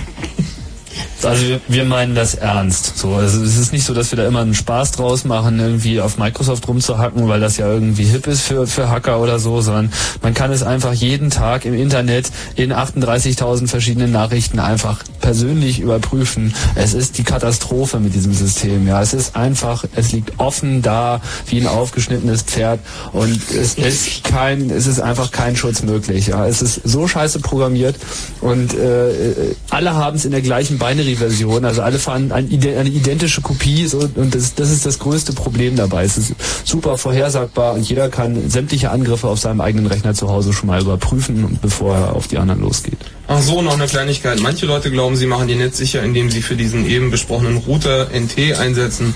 Das ist natürlich auch falsch. Und das klingt jetzt so, als wenn es irgendwie sich kleine Leute ausdenken, so mit drei Rechnern. Ich habe das auch schon bei großen Firmen gesehen, so mit international und 100 Niederlassungen. Also das ist ein Fehler, den ihr nicht tun solltet. Und lasst euch auch nicht davon irgendwie einschüchtern, dass es Firmen gibt, die Firewall-Lösungen verkaufen für NT. Wenn NT drunter ist, ist es nicht sicher. Das ist eine kleine Zusammenfassung. Woran liegt denn das? Also warum ist dieses System so verdammt unsicher? Liegt es daran, dass das Windows von zu Hause aus nie für Netzwerke am Anfang gemacht war? Oder? Also aber ich meine, NT ist ja nur wirklich eine andere Geschichte. Da gibt es halt viele, viele Gründe für. Also der, einer der Gründe ist halt, dass im TCP-IP-Stack von NT sind so Sachen drin, sind, also war jedenfalls bis vor wenigen Monaten noch Sachen drin, die bei Unix schon sehr, sehr lange gefixt waren. Und sie haben offenbar nie sich die Mühe gemacht, also vielleicht haben sie es jetzt mit 5.0 gemacht, aber bei 4.0 haben sie sich jedenfalls nicht die Mühe gemacht, den kompletten Stack nochmal neu zu schreiben, sondern nach den, den Fehlern, die da drin sind, sieht es so aus, als hätten sie halt alten Code benutzt. Den Haben sie auch bei 5.0 nicht gemacht. Also es gibt noch einen technischen Grund, warum NT ähm, besonders unsicher ist. Das liegt daran, dass der, äh, dass das System an sich intern äh, erheblichen Aufwand erfordert, um die die Systeme, also die einzelnen Subsysteme gegeneinander abzuschotten. Das ist zwar jetzt ein bisschen sehr intern, aber das führt dazu, äh, dass äh, Drittherstellerprodukte normalerweise leichter irgendwelche Sicherheitslücken haben, als wenn das System gleich einen sicheren Übergabestandard zwischen den einzelnen Modulen und Protokollen äh, geben würde. Ich meine, ich brauche jetzt nicht zu sagen, dass das an dem Stack und so weiter bla bla liegt, das äh, führt jetzt wahrscheinlich zu weit. Das heißt, die einzige Alternative für Leute, die ein kleines Netzwerk haben, was vielleicht so eine, eine Standverbindung hat zum Provider oder vielleicht sogar, äh, weiß ich nicht, selber Provider, heißt äh, immer Unix. Ja, das, das macht dann, das macht schon Sinn, weil, weil äh, da gibt's genug Leute, die, denen macht es Spaß, sich damit auseinanderzusetzen und da liegt der Quellcode auch vor. Und gerade fürs Internet eignen sich diese freien äh, Unix ganz hervorragend, weil darauf läuft auch die, Wahl- die, die große Menge des Internets. Und insofern, äh, das ist nicht teuer, man kann einen billigen PC nehmen, die sind nicht so hardware-hungrig wie, wie Windows heutzutage und da kann man einfach einen der ausgedienten Rechner zum Gateway machen und alles ist prima. Also um zu sagen, kostet wenig, ihr könnt vielleicht mal Zahlen nennen, damit hier keiner glaubt, wir wollen irgendwie was verkaufen. Also in der zweiten Hand werden heute drei 86er verschenkt, weil die einfach keiner mehr haben will. Die kosten null, das System darauf kostet auch null, wenn man sich selber von irgendwo beschafft, kopiert. Und wenn man sich eine CD im Laden kauft, kostet das vielleicht 20, 30 Mark oder wenn man hochkommt, sagen wir 60 Mark. Kauft man noch eine Netzwerkkarte oder nimmt irgendwie eine alte 8-Bit-Karte, weil wenn der irgendwie per Modem angebunden ist, dann gehen da eh nicht mehr als ein paar Byte pro Sekunde rüber. Insofern ist das auch nicht das Bottleneck und ein 386 SX16 mit irgendwie 4 Megabyte RAM reicht als Gateway und das ist auch in Benutzung, auch bei großen Firmen und Leute, die sich auskennen, kann man nur sagen, Telefon, ähm, Telefonbuchwerbung hat recht, hätte jemand fragen sollen, der sich auskennt. Und das ist eigentlich, man kann auch Windows sicher machen, wenn man da richtig viel Aufwand mitgreift, aber das macht eben niemand. Also selbst dann würde ich mir nicht sicher sein, dass es sicher ist. Ja, das also ist ohne genau. Source Code Lizenz, äh, Lizenz würde ich mich da nicht irgendwie hinstellen und sagen, dass man könnte es sicher machen. Ja, wenn du Floppy rausnimmst und Netzwerk, dann. Also es gibt in jedem Fall, denke ich, ein gutes Gefühl, wenn man äh, als, als jemand, der sowas betreibt, so ein Internet-Gateway, äh, wenn man da äh, jemanden fragen kann und der kann einem eine Auskunft geben, die auch wirklich äh, äh, Sinn und Verstand hat und nicht irgendwie wie bei Microsoft, da rufst du beim Support an und die verscheißern dich nur. Oder bei, bei beliebigen anderen kommerziellen Software. O oder wie sie es auch immer ganz gerne machen, sie schicken sie dann zu uns. ja, schön. Eine Frechheit, dieser Laden. Ähm, wir haben noch den Jörg dran, ne? Ja, Jörg, bist du schon eingeschlafen? Nö, nö, ich höre interessiert zu. Das ist genau das, was ich hören wollte. Gut, aber es ist, es spart dir natürlich auch enorm Kosten, wenn, wenn du das einfach nur am Radio tust und nicht direkt über Telefon. Hattest du noch eine andere Frage? Nee, das war's soweit. Okay. Vielen Dank. Schönen Abend. Tschüss. Diese, Ähm, ja? Diese ähm, Firewall-Geschichte, die wir jetzt gerade erörtert haben, ist ja eigentlich auch wieder so eins unserer Lieblingsthemen mit dem mit dem äh, Unix. Wir reden ja dann vor allem eben von von freien Unixen, also äh, Linux, FreeBSD, OpenBSD, NetBSD und Verwandte, die halt, wenn man sie auf einer CD kauft, nicht nur zu installieren sind, wo also nicht so die fertigen Programme drauf sind, oder so, sondern wo das System komplett im Source Code kommt, wo man selber als Programmierer halt auch reinschauen könnte. Jemand, der jetzt nur Systemadministrator ist, hat in der Regel nicht die tiefgehenden Unix-Kenntnisse. Das kann man auch nicht erwarten. Und es gibt eine große Hemmschwelle, Unix einzusetzen, weil man immer das Gefühl hat, da müsste man jetzt besonders viel wissen. Das ist auch nicht ganz falsch. Nur ist die Hemmschwelle mittlerweile sehr niedrig. Also so ein Linux-System, was auf einer CD kommt, so die Installation gestaltet sich eigentlich problemlos. Und ähm, das Wissen sich anzueignen, um eine solche Internetverbindung aufzusetzen und sie dann vielleicht auch noch sicher zu machen, das bedarf zu einer gewissen Einarbeitungszeit, aber die ist zu vertreten. Also sie ist vor allem dem, dem eigentlichen Wunsch, den man halt angemessen, wenn man nämlich wirklich ein sicheres System haben will, was auch stabil läuft, so, dann muss man diesen Aufwand eben treiben und nicht einfach glauben, was in irgendwelchen Vierfarbkatalogen drin steht, mit irgendwie drücken Sie hier auf diesen Knopf und alles ist toll. So. Die Leute wiegen sich in Sicherheit, so. die sind aber liegen da offen an der Wäscheleine rum. Und wer wirklich glaubt, der kommt überhaupt nicht weiter und braucht dringend Hilfe, der kann auch gern zu unserem Clubtreffen kommen, Club Discordia. Das Profi, der Mann, ne? Da wird gleich äh, Clubtreffen mit eingebunden. Ja, aber dann Wunderbar. so haben wir uns das ja auch gedacht mit dem Donnerstag. So. Also nicht, nicht, dass wir da jetzt eine Supportzentrale machen, So. Nee, aber es ist halt ein nettes Beisammensein. Es muss ja auch immer nicht sein, dass man dann Hilfe von euch kriegt, sondern es kann auch sein, dass man da andere Leute kennenlernt, die genau darum geht es. sich um dieselben Themen Also kümmern. Leute, die solche, solche Probleme haben irgendwie. Ich, ich würde ja gerne das und das tun, aber ich habe das Gefühl, mir fehlt da ein gewisses Grundwissen. Und meistens sind es einfach nur so zwei, drei Hinweise, die man braucht. So das findet man am besten eben in der Diskussion mit anderen Leuten. Und da gibt es einerseits das Internet, wo man zu Linux und Sicherheit und Internet und Firewall alles findet, was man braucht. Aber auch das muss man natürlich erstmal lernen, über das Netz sich solche Informationen anzueignen. Und ansonsten, wir machen halt alle zwei Wochen Club Discordia hier im CCC Berlin. Steht alles auf unserer Website. Morgen ist mal wieder so ein Termin. Und das wäre ein Ort. So. Oder wenn ihr weiter weg wohnt, halt andere Treffs, wo Leute sich treffen, die halt irgendwie den kreativen Umgang mit Technologien pflegen. Vielleicht auch selber Treffs organisieren. Wer ist denn da dran? Keiner mehr. Hallo. Hm, der ist hier, hallo? Ist der Marco? Marco, hallo. Ja, äh, eine Frage zu so einer Firewall hätte ich. Da kann man doch also irgendwie filtern, dass da alles rausgeht und, und meinetwegen rein. Und wenn man da alles rauslässt, aber nichts reinlässt, dann kommt man dann auch an den Server ran oder ist er dann sicher oder nicht sicher? Kommt drauf an, an welcher Stelle die Firewall ist. Also wenn die Firewall dich vor deinem Provider schützt, dann ist das schon so, dass du noch hacken kannst. Aber ähm, erstmal, Firewalls sind nicht so einfach, dass man genau trennen kann, was rein und rausgehend ist, weil wenn ich mit dir eine Verbindung aufbaue, sagen wir, um dir Mail zu schicken, dann schicke ich dir ein Paket, was sagt, ich möchte eine Verbindung aufmachen und du schickst mir ein Paket zurück, wo drin steht, okay. Das heißt, wenn ich einfach gar nichts wieder reinlassen würde, dann würde auch dieses, diese Antwort nicht reinkommen. Deswegen Firewalls sind nicht so einfach, wie das klingt. Und man kann auch nicht so einfach sagen, was ist jetzt nun rein und was ist rausgehend, was darf ich reinlassen, was nicht.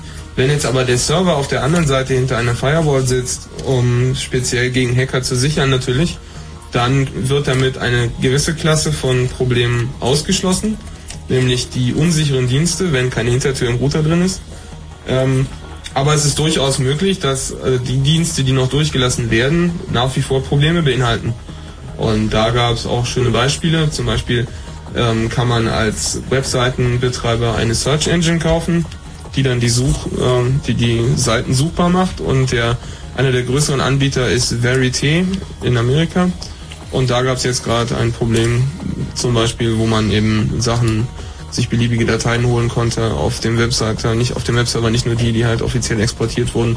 So eine Sachen können vorkommen, da kann eine Firewall nicht gegen schützen. Deswegen ist eine Firewall nur ein kleiner Teil in einem Gesamtsicherheitskonzept und man muss schon auch den Rest der Sachen sich genau angucken. Mhm. Und wie sieht das da mit Novel zum Beispiel aus? Ist das was sicheres oder was Gutes? Oder? Also Novell ist so ein richtiger Scheunentorfall. So, da ist gerade erst jüngst nochmal dokumentiert worden, dass einfach alle Versionen von Novell, die es bisher gab, ein grundsätzliches Problem haben. Also Novell ist da in keiner Hinsicht sicherer. Das Einzige, was halt etwas sicherer ist, ist, dass ein Novell-Netzwerk normalerweise nicht mit TCP/IP läuft, also zumindest nicht so wie frühere Systeme. Jetzt ändert sich das auch langsam äh, sondern eben im anderen Protokoll, das heißt IPX, äh, SPX oder jetzt nennen sie es glaube ich NCP.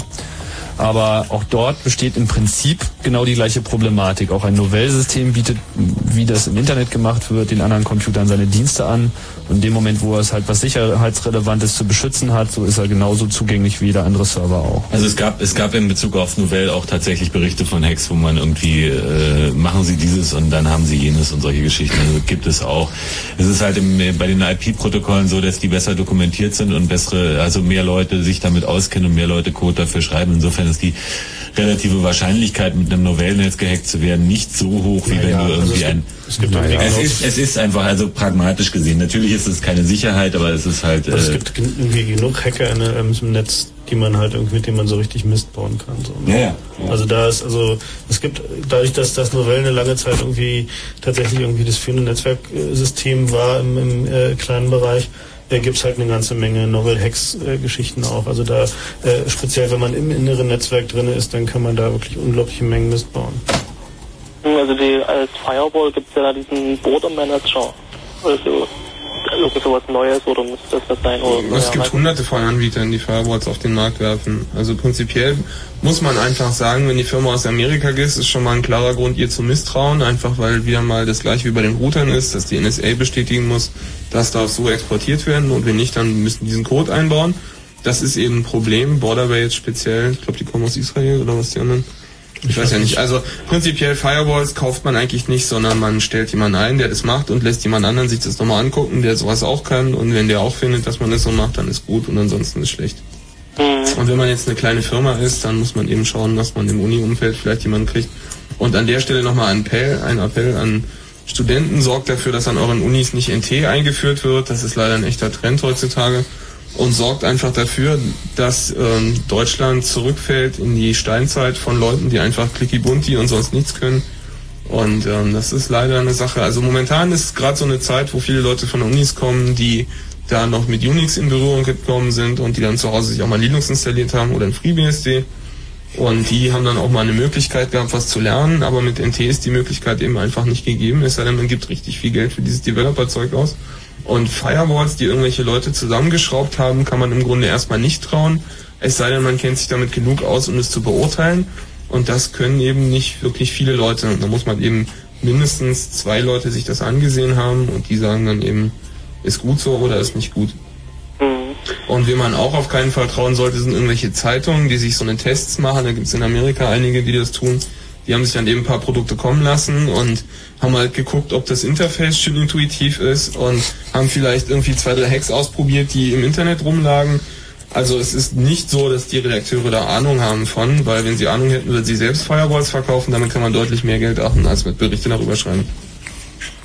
Mhm. Und noch eine andere Frage, also ich kenne es bis bei uns von auf Arbeit. Du musst mal deinen Radio leiser machen, glaube ich. Ja, das Jo. Muss ich aufstehen. Kein so? Problem. Die, die Sendung ähm, ist dann jeden ersten Mittwoch im Monat.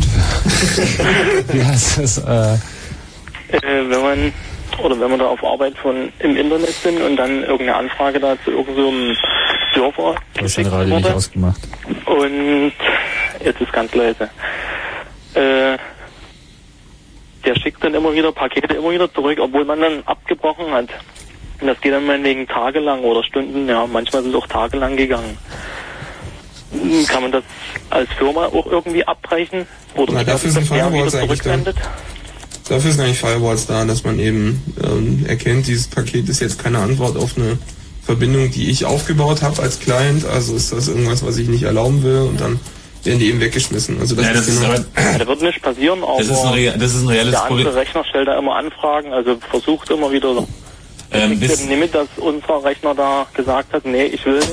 Das kriegt der andere Rechner nicht mit. Ja, das kannst du nicht verhindern. Es ist natürlich dann insbesondere sehr lästig, wenn die Verbindung äh, eine Wehrleitung. Wehrleitung ist und aus dem Internet auch aufgebaut werden kann.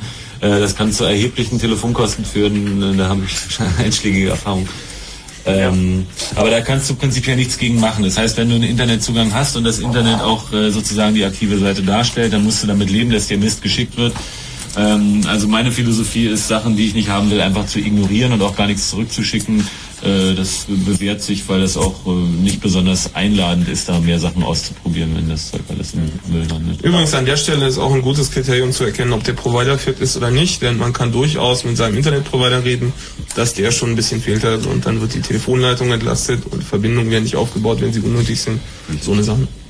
Genau so hat es dann auch unser Experte, der das da alles mit Internet macht, der hat dann zum Provider gesagt, dass er da die und die IP-Adresse sperren, dass da nicht mehr kommt.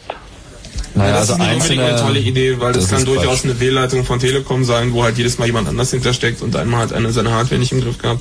Also das ist durchaus häufig. Normalerweise gibt es so einen schönen Spruch unter Sicherheitsleuten, dass man nie was mit ähm, bösem Willen erklären kann, erklären soll, was man auch mit Dummheit erklären kann. Also in allergrößten Anzahl der Fälle kommen Pakete, die eben auffallen, nicht dadurch, dass irgendjemand Mist macht, weil er eben böse sein will, sondern es sind irgendwelche Leute, die ihre Software nicht im Griff haben. Guter, gutes Beispiel dafür ist zum Beispiel immer wieder NT, denn wenn man einen NT-Server benutzt, um zu surfen, was durchaus Leute machen, dann stellt er auch mal nicht nur Anfragen bei Port 80, das ist der Standard HTTP-Port, sondern der meldet sich auch mal auf Port 137, das wird von NT intern als Name-Service-Ersatz benutzt. Und sowas fällt dann auch mal bei der Firewall auf und das machen die nicht, um dich zu ärgern, sondern macht eben die Software, weil sie scheiße ist. Und deswegen die IP zu sperren, das hilft vielleicht so ein bisschen, dass die Logs eben nicht mehr meckern, weil da drin steht, der hat versucht zu hacken, aber es hilft, behebt das Problem nicht wirklich und solange die Leute bei dir nichts Böses tun, will ich da einfach ignorieren und fertig. was hören wir denn jetzt hier? Ich weiß nicht. Na, jetzt hören wir gar nichts mehr. Da war dann irgendwas auf dieser DAT-Kassette hinten drauf. Egal. Wieder ein bisschen Musik von Platte. Ähm, Marco, haben wir damit ein paar Fragen beantwortet? Ja, alles klar. Juti. Okay. Dann haut dir einen schönen Abend. Ja. Ciao. So, mal gucken, ob noch jemand da ist. Hi, wer ist denn da? Ja, hier ist Manfred. Manfred, hallo. Hallo. Ja, und zwar, äh, Sie hatten es eben kurz erwähnt, äh, bei, wenn man E-Mails bekommt, ähm, dann gibt es also auch schon die Möglichkeit, dass da jemand Zugriff hat auf den Rechner, nur wenn man sie äh, noch nicht mal liest. Ja. Na, wir wollen das Microsoft-Bashing nicht übertreiben, aber. Nein, das kommt auch bei anderen vor. Also, es Also da, da handelt sich da handelt sich im, äh, äh, im Normalfall aber nicht um den äh, tatsächlichen Inhalt der Mail, dass man dir also irgendeinen einen Brief schreibt und bevor du den schon äh, aufgemacht hast, ist da was passiert, sondern normalerweise eben um das Ausnutzen von Protokollfehlern oder von äh, fehlerhaften Protokollimplementationen in den zwischenliegenden Systemen, die deine Mail dann irgendwie weiterverarbeiten. Also es gibt immer wieder diese Mail irgendwie Good äh. Achtung Good Times, ja diese Mail nicht lesen, sonst wird die Platte gelöscht und so. Das ist äh, äh, eigentlich immer Quatsch. Also es gibt zwar Möglichkeiten, aber die sind meistens komplexer und man sollte sich da nicht zu leichtfertig auf Naja, lassen. also es gab, es gab schon, schon Mails, mit denen man tatsächlich die Platte formatiert hat. Und zwar gab es äh, bei einem dieser, ich kenne diese ganzen Mailreader von Microsoft nicht, da gab es einen, der äh, unter bestimmten Bedingungen URLs automatisch interpretiert hat. Ja, Und ja. da gab es Mhm. wiederum äh, Tags, wenn man dann den Internet Explorer benutzt hat von einer bestimmten Version, mit der man arbitrary Commands auf der Platte ausführen konnte. Und das ist ja bei Windows konnte man- 98 alles glücklicherweise eingebaut. Der Virus ist mitgeliefert Genau, also sozusagen. da, da, da gab es tatsächlich eine Situation, wo mit einer Mail, Verstehe. die auf eine URL umlegte, der eine Platte formatiert. Aber das mit den Good Times ist halt nicht mehr so. Das ist Unsinn, ja. Aber man muss mal Folgendes sagen. Glücklicherweise sind die Software-Layer so kompliziert, dass normalerweise so eine tödlichen Mails gar nicht erst beim User ankommt, sondern auf dem Weg crasht schon mal der Exchange-Server. Und der ist bekannt dafür, zum Beispiel die Version 5.0, die eigentlich klingt wie eine richtig fortschrittliche, moderne Version. Also du redest von Microsoft Exchange, Genau, Microsoft. Exchange, richtig. Das Teil, was Microsoft erstaunlicherweise selber benutzt. Ähm, jedenfalls Version 5.0 stürzt beim ersten Kommando ab, was man ihm geben kann, wenn man da sich als zu langer Rechnername meldet, dann sagt Exchange erstmal Absturz und Version 5.5, die jetzt vertrieben wird, da ist genau derselbe Fehler an einer klitzekleinen anderen Stelle, ist halt ein bisschen anderes Kommando, was man eigentlich dem Webserver gibt, nämlich da, wo man sagt, ich bin User so und so, beim News-Server, dann raucht der Exchange wieder ab und es gibt keinen Grund, dem Rest von Exchange zu trauen. Und auf dem Weg von einer solchen Mail zum Client ist auch noch ein IMAP-Daemon oder ein POP-Server auf dem Weg und der kann genauso abstürzen, wenn da schlimme Befehle drin sind. Und tatsächlich, genau das ist auch schon passiert und dokumentiert worden. Insofern, ähm, außerdem so einen Angriff zu machen, ist richtig komplex, weil man genau wissen muss, welche Softwareversion auf welcher Betriebssystemversion ähm, jetzt die Mail lesen wird und das ist ja auch erstmal nicht so einfach rauszufinden, wenn man nicht gerade Netscape oder Outlook Express benutzt, die das nämlich in die Mails immer reinschreiben. Ja, wie, wie ist das bei Netscape? Äh, Sache, äh, ich sagte auch vorhin, bei, äh, bei Netscape kann man also das ActiveX nicht. Äh, ähm, Netscape hat gar kein ActiveX, ist also an der Stelle echt überlegen dem Internet Explorer. ach so, hat kein. Ja, dann wollte ich mal fragen, äh, wie ist das mit den Sicherheitslücken, wenn man noch mit Windows 3.11 arbeitet? im Vergleich jetzt zu Windows 95. Naja, also ich kenne da zum Beispiel einen sehr berühmten Mail-Client, Eudora. Da gibt es eine Windows 3.11-Version, die äh, hatte schon damals irgendwelche Overrun-Probleme bei äh, bestimmten etwas komisch formatierten äh, Mail-Headern. Also die, äh, die Clients crashen auch unter Windows 3.11, aber der Großteil der, der Client-Exploits wird halt für, äh, für Windows 95 gemacht, ganz klar. Aber das heißt nicht, dass Windows 11 sicherer ist, das ist Nee. wieder diese Sicherheit durch unklare Sachen, eben Sicherheit durch Obscurity wird's genannt. Und also die Liste der Mail-Clients, von denen jetzt vor kürzester Zeit dokumentiert wurde, dass sie solche Probleme haben mit den MIME-Mails, sind unter anderem Outlook, Outlook Express, Netscape, Eudora und zwei, drei Unix-Programme noch Metamail, das ist uralt. Also sowas kommt vor. Sowas kommt natürlich Netscape auf allen Plattformen dann, ganz klare Sache. Und deswegen sollte man sich die Mail-Programme in Ruhe ansehen, die man benutzt. Und das heißt nicht, dass etwas sicher ist, weil es neu ist. Das ist eine Sache, die immer wieder gern geglaubt wird. Wenn man jetzt eine neuere Novell-Version benutzt, dass sie dann sicherer ist zum Beispiel. Das heißt nur, dass die andere Bugs eingebaut haben.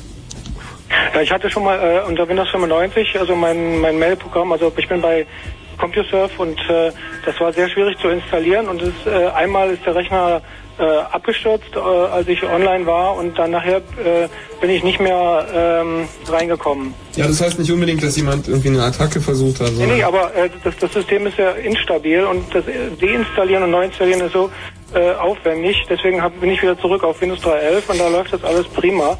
mit den mit dem Mailprogramm und auch im Internet. Also Was, äh, was sollen wir da noch zu sagen? Also, wir sagen es einfach die ganze Zeit. Diese ganze Windows-Mumpe, egal welche Zahl dahinter steht, so, das ist alles die gleiche Qualitätsklasse. Ja. Äh, eine andere Frage noch, den, den Browser ähm, oh, oh, oh, oh, Opera. Entschuldigung. Opera, äh, habt ihr damit Erfahrungen? Na, der läuft auf meinem 486 SX25 und der Windows 3 wegen- ist schneller als mein Netscape auf einem 100 MHz Power-PC. Deutlich schneller. Also es ist schon irgendwie ein cooler Browser und äh, zum Glück sind die Jungs gerade dabei, auch alle möglichen anderen Plattformen zu portieren.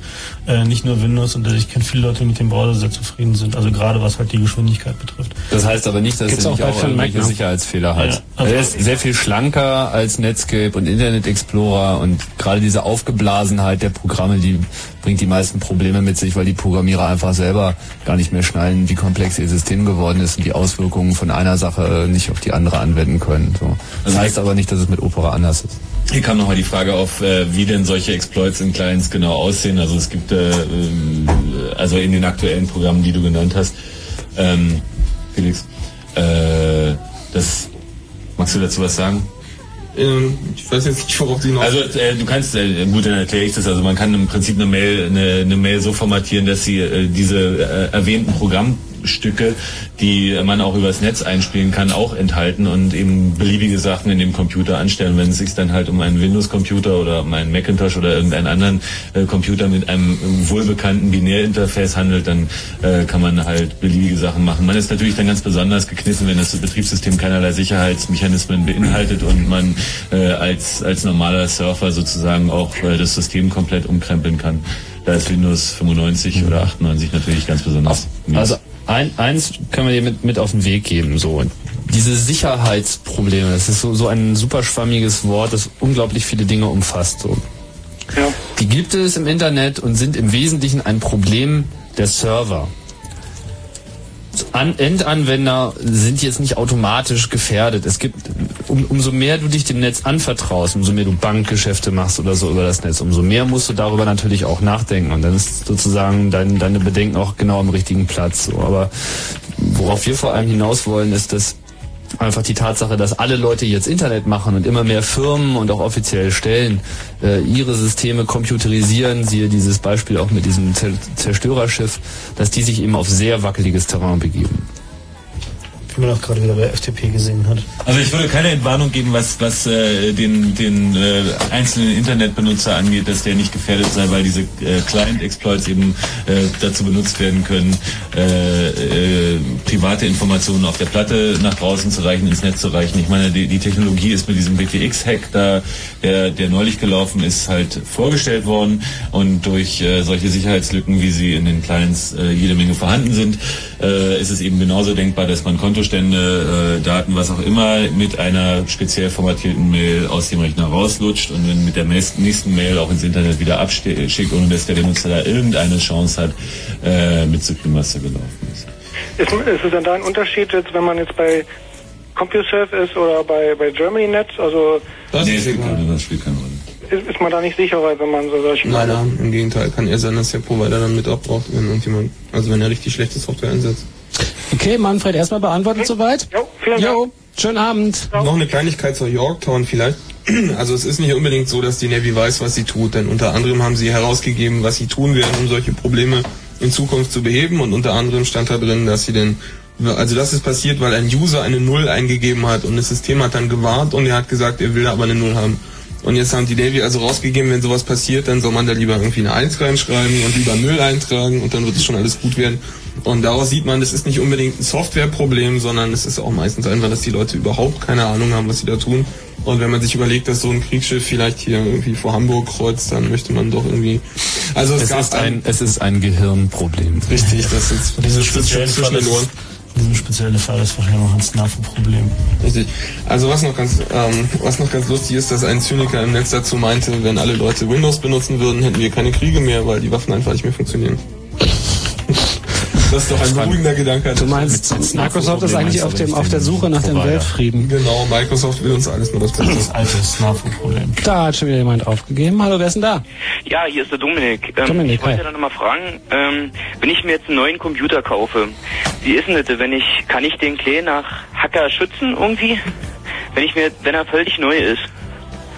Naja, normalerweise installiert man sich die Probleme erst. Also ich meine, es ist schon so, dass die Systeme so im mitgelieferten Umfang einfach schlechte Software dabei haben. Aber so richtig krass ist es eben erst jetzt mit Windows 98 geworden, wo so Si- Sicherheitsbomben wie der Internet Explorer einfach im Lieferumfang sind. Ja, das Und habe ich ja gehört. Es ist schon mal viel geholfen, wenn man den ganzen Mist, den man nicht braucht oder wo man nicht weiß, was es tut, einfach nicht mit installieren. Und die Services, einfach wenn man gefragt wird, soll dieses oder jenes laufen, so nicht sagen, na, ich könnte es vielleicht mal brauchen, ich installiere es jetzt mal, sondern einfach alles abschalten, was man nicht kennt. Und dann, wenn irgendwie eine Fehlermeldung gibt, dann kann man immer noch nachinstallieren. Ein guter Tipp ist auch irgendwie die Platte nicht so zu nehmen, wie sie vom Händler kommt, sondern sich den Krempel selbst zu installieren, weil äh, das auch äh, darauf vorbereitet, dass der Mist mal irgendwie kaputt gehen kann, dass die Platte kaputt gehen kann und dass man dazu gezwungen ist, von vorne anzufangen. Insofern. Dass man das mal gemacht hat. Ja. Ja, ähm, ja, das habe ich sowieso gehört mit dem äh, Windows 98. Das soll auch sowieso nicht so gut sein, wenn ich mir jetzt an die Vorführung denke, dass es da irgendwie Na, was soll man dazu sagen? abgestürzt ist oder so ein Mist. mach, dir, mach dir einfach irgendwie genug, mach dir eine Partition auf die Platte, da machst du dein Windows drauf und wenn du irgendwie Linux ausprobieren willst, machst du noch eine Partition. Die Platten sind heute so groß, dass es eigentlich, eigentlich ziemlich egal sein kann und einfach so ein bisschen sich darauf vorbereiten, dass man was anderes ausprobiert hat. Genau. Lernen, lernen, lernen. Ja. Gegen Sicherheit hilft nicht irgendwie, dass man jemanden holt oder ein Buch liest und dann einfach die Checkliste abarbeitet, sondern gegen, Bu gegen Sicherheitsprobleme hilft, dass man verstanden hat, was das Problem ist. Und schon gar nicht hilft es sich von Microsoft die neueste Software zu kaufen. Muss man leider so Die sagen. müssen sie ja inzwischen verschenken, damit es die Leute nehmen. Und sogar du. Kann ich mir also äh, noch eine andere Frage? Wie ist denn das, wenn ich mir jetzt ähm, im Internet, wenn ich jetzt im Internet irgendwie downloade, kann ich da irgendwie gegen Viren schützen? Jetzt mal was ganz anderes. Virenscanner. Hand, handelsüblich. Kannst du kaufen oder kopieren. Oder nee, laden. nee, aber bevor ich überhaupt downloade. Na, vor dem Downloaden kennst du die Daten nicht, kannst also nicht wissen, ob da ein Virus drin ist oder nicht. Also viele FTP-Server machen halt einen Virencheck, äh, wenn sie es können, aber mittlerweile haben einige davon auch schon deutlich aufgegeben. Na, wie viel Viren gibt's inzwischen dokumentiert? Irgendwie 15.000 oder so. Ne, es soll ja diesen neuen Virus jetzt geben, diesen CIH-Virus da, der jetzt irgendwie... Es gibt einfach macht. alle 20 Minuten einen neuen Virus, eine neue Serverattacke, ein Problem mit einem Programm. Das, das ist, kommt nicht alle fünf Tage oder alle zwei Wochen. Das ist einfach permanent. So wie es hier Verkehrsunfälle gibt, so gibt es irgendwie Probleme mit Computern. Zack. Und so, so viele und so viele Leute wie auf Deutschland Straßen sterben, so viele sterben auch irgendwie jeden Tag irgendwie Systeme, brechen Datenbanken weg, werden Platten geputzt von Firmen, die dann auf einmal vor der großen Katastrophe stehen, weil einfach die Arbeit von acht Monaten gelöscht ist. Ja, FTP war doch hier gerade so ein schönes Beispiel. FTP-Webserver ist irgendwie an einem Tag zweimal gehackt worden. Das ist schon echt mega peinlich sowas. Hat das deine Frage erstmal soweit beantwortet? Ja, das hat sie. Okay. Super. Schönen Abend. Ja, dankeschön. Tschüss. Tschüss. Der www-Chat ist übrigens aus. Ähm, Telnet-Chat läuft noch, Abgestürzt ne? gehackt worden oder was? Nee, er ist überhaupt nicht abgestürzt und weder nicht gehackt worden. Ich habe ihn ausgeschaltet, weil es gibt verschiedene Versionen von diesem Chat hier im BWW und es gibt eine sehr schöne Version, die zumindest für den Administrator sehr klasse ist, weil da alles geht, also kicken und bla, so sehr IRC-mäßig. ähm, Es gibt eine God-Function. es gibt eine God-Function, genau. Die, der ist allerdings irgendwie vom, vom, vom Interface nicht so nett, finde ich. Also die weiß ich nicht, Zeilenabstand ist zu groß und so. Und der andere, da kann ich nicht einzeln kicken. Und äh, weil mir sämtliche Amiga-User so dermaßen auf den Wecker gegangen sind und echt genervt haben, habe ich den Chat abgeschaltet. Also- Bedankt euch also bei denen, die irgendwie Im Classic-Chat gibt es eine Ignore-Funktion, da kannst du einfach anschalten, du musst kein Amiga lesen. Nee, ist, in dieser anderen Version geht das ganz wunderbar. Da kannst du dann auch die Leute einzeln rausschmeißen und so. Vor allem finde ich es eigentlich völlig blöde. Also das ist wie in so einem Gespräch. Man will ja, man schmeißt ja nicht jemanden raus. Aber wenn irgendwie diese ganze Fenster vollgeschrieben wird mit irgendwelchen bekloppten Amiga-Sprüchen, das ist das beste Beispiel, warum man äh, für dieses System so garantiert keine Werbung macht. Das ist Ja, immer so. Wenn Amiga-User im Chat sind, sind immer die letzten Volldeppen. Durchschnitts so. Durchschnittsalter, Durchschnittsalter acht Jahre und es ist aber so. Im Chat, Naja, es ist, nein, das ist nicht Inzwischen so. sind die alle zu viel online migriert, die Das hat einfach was damit zu tun, wie lange man sich mit Computern beschäftigt. Und irgendwie Minderheiten haben immer irgendwie das Problem, dass sie äh, laut werden möchten. Guckt doch uns an hier die letzten drei Jahre mit Macintosh. Mein Gott, haben wir Ja, gelitten. aber ich gehe doch nicht in den Chat und schreibe dann 800 Mal Macintosh da rein. Ja, aber Ich wir erzählen jedem irgendwie die Kante voll. Na, weil du das auf dem Mac nicht automatisieren kannst vielleicht? ich glaube, der Amiga hat so eine Taste, wo dann immer so. Johnny ist genervt. Amiga, Ju- Jungs, Ja. lasst es sein. ja. Ach, lass mich in Ruhe mit eurem Spielzeugcomputer. Echt. so, jetzt Ja. Also wo. Johnny jetzt den Chat Jetzt hat ausgemacht sie alle aufgelegt. Das. Der, der Ach, ich, ich krieg sogar eine E-Mail. Also ich habe ich hab auch so eine hübsche Filterfunktion, wenn da jetzt steht, aber Amiga sind alle ganz toll, dann werden die gleich rausgefiltert. Oh, Echt. Johnny, Mensch. Tut uns leid. Nee, ich will nur ein bisschen stänkern. Was benutzt auch Webchats? Wir haben hier einen schönen ASCII-Chat auf www.ccc.de. Chat ist sowieso totaler Quatsch. Das ist echt CB-Funker-Mentalität, finde ich. Chat Ja, ist- auf jeden Fall. Übrigens, da gab es auch zwei schöne. Exploits, die man an der Stelle vielleicht erwähnen kann. Und zwar für ICQ und den AOL Instant Messenger, der leider bei dem englischen Netscape gleich mit installiert wird, ohne dass man den irgendwie. Und zu ICQ solltest du vielleicht nochmal Den kannst du erzählen, aber, was es ist. den kannst du aber ist auch nicht, nicht mit installieren, zumindest unter Mac kannst du den abschalten. Ja, unter Windows nicht. Ja, ja klar. Naja, sicher. Ja, Details, Details. Ja, das Details. Details. Nein, also das sind einfach, ist wieder das Problem, dass Leute sich ihr Protokoll selbst definiert haben und haben dann wieder Leute eingestellt, die gesagt haben, wir sind morgen fertig und nicht Leute, die gesagt haben, wir brauchen eine Woche, aber dafür ist gut am Ende. Und so eine Software kommt eben da raus. Und bei ICQ gibt es zum Beispiel einige Probleme ähm, mit der Authentifizierung von Clients. Das heißt, man kann einfach von einer beliebigen IP-Adresse sagen, man ist jemand anders und so haben die Leute sich gegenseitig ihre Mail gelesen und Mail geforged und sonst was gemacht. Und beim AOL Instant Messenger gab es wieder einen Buffer-Overflow. Das heißt, wenn man da irgendwie eine Nachricht abgegeben hat, konnte man beliebigen Code ausführen. Und so eine Sache wird immer wieder passieren. Und man muss einfach sagen, Windows ist gar nicht mal unbedingt deswegen so scheiße, weil das System so schlecht ist, sondern weil die Leute einfach nicht programmieren können. Und alle Neuprogrammierer werden heutzutage nicht gesagt, hier, wir schließen dich im Raum ein und du kommst raus, wenn du ein gutes Programm geschrieben hast, sondern denen wird Visual Basic in die Hand gedrückt und dann kommt da einfach Schrott bei raus. Und das ist ja auch von vornherein, kann man ja absehen, das ist ja auch allen klar, das ist ja auch die Idee hinter Visual Basic, dass Leute, die keine Ahnung haben, Programme machen können. Aber es ist eben nicht so, dass man sich dann am Ende irgendwie rechtmäßig wundern darf, wenn die Programme alle scheiße sind. Aber du kannst ja jetzt auch mit dem Swatch-Auto, kannst du ja jetzt auch selber Autos zusammenbasteln, da wird das wahrscheinlich dann eh, ähnliches System sein, wer weiß, Genau. was damit alles passiert. NT-basiert. Nein, das ist natürlich, das ist natürlich eine ganz andere Geschichte. Aber ähm, das, da ist natürlich wahrscheinlich ein klassischer Fall von zu großer Nachfrage und zu wenig, ähm, zu wenig Leute, die das einfach können. Naja, wahrscheinlich muss man die deswegen so schnell trainieren. Ich meine, wie lange, also wenn du immer sagst, die haben keine Ahnung, die haben keine Ahnung, was denkst du denn, wie lange ein Programmierer, der Ahnung hat, nach äh, deinen Maßstäben oder nach Sicherheitsmaßstäben, sagen wir mal, wie lange muss der geschult sein? Ach, das Zehn Jahre. ach, das kann man erstmal so nicht sagen, weil Nee, Ahnung, aber- Ahnung ist immer auf kleine Bereiche gemacht. Also wenn jemand Ja, aber Ahnung ist ja Universal-Ahnung einfach Erfahrung zum Ja, Beispiel. ja. Also das sieht man ja im, im Web genauso. Also wie viele Also Leute kann man sagen, ich kann eine. Seite basteln, kann jeder. Ja, das Problem ist, äh, man kriegt, man kriegt nur Ahnung, wenn man das auch wirklich tatsächlich, tatsächlich lernt. Und das lernt man halt on the job. Und dabei kommt richtig viel Mist, Mist bei raus. Also, Also das Problem ist einfach, wenn ich dir zeige, ich schicke dir diese Mail und dann stürzt dein Netscape ab, dann hast du gelernt, irgendwie mein System stürzt ab, wenn ich eine Mail kriege, aber du hast nicht gelernt, was das Problem dabei ist. Das heißt, ähm, im Grunde lernt man Sicherheit, wenn man selber was geschrieben hat, was unsicher ist und jemand zeigt einem das und dann versucht man es zu verstehen und versteht es auch.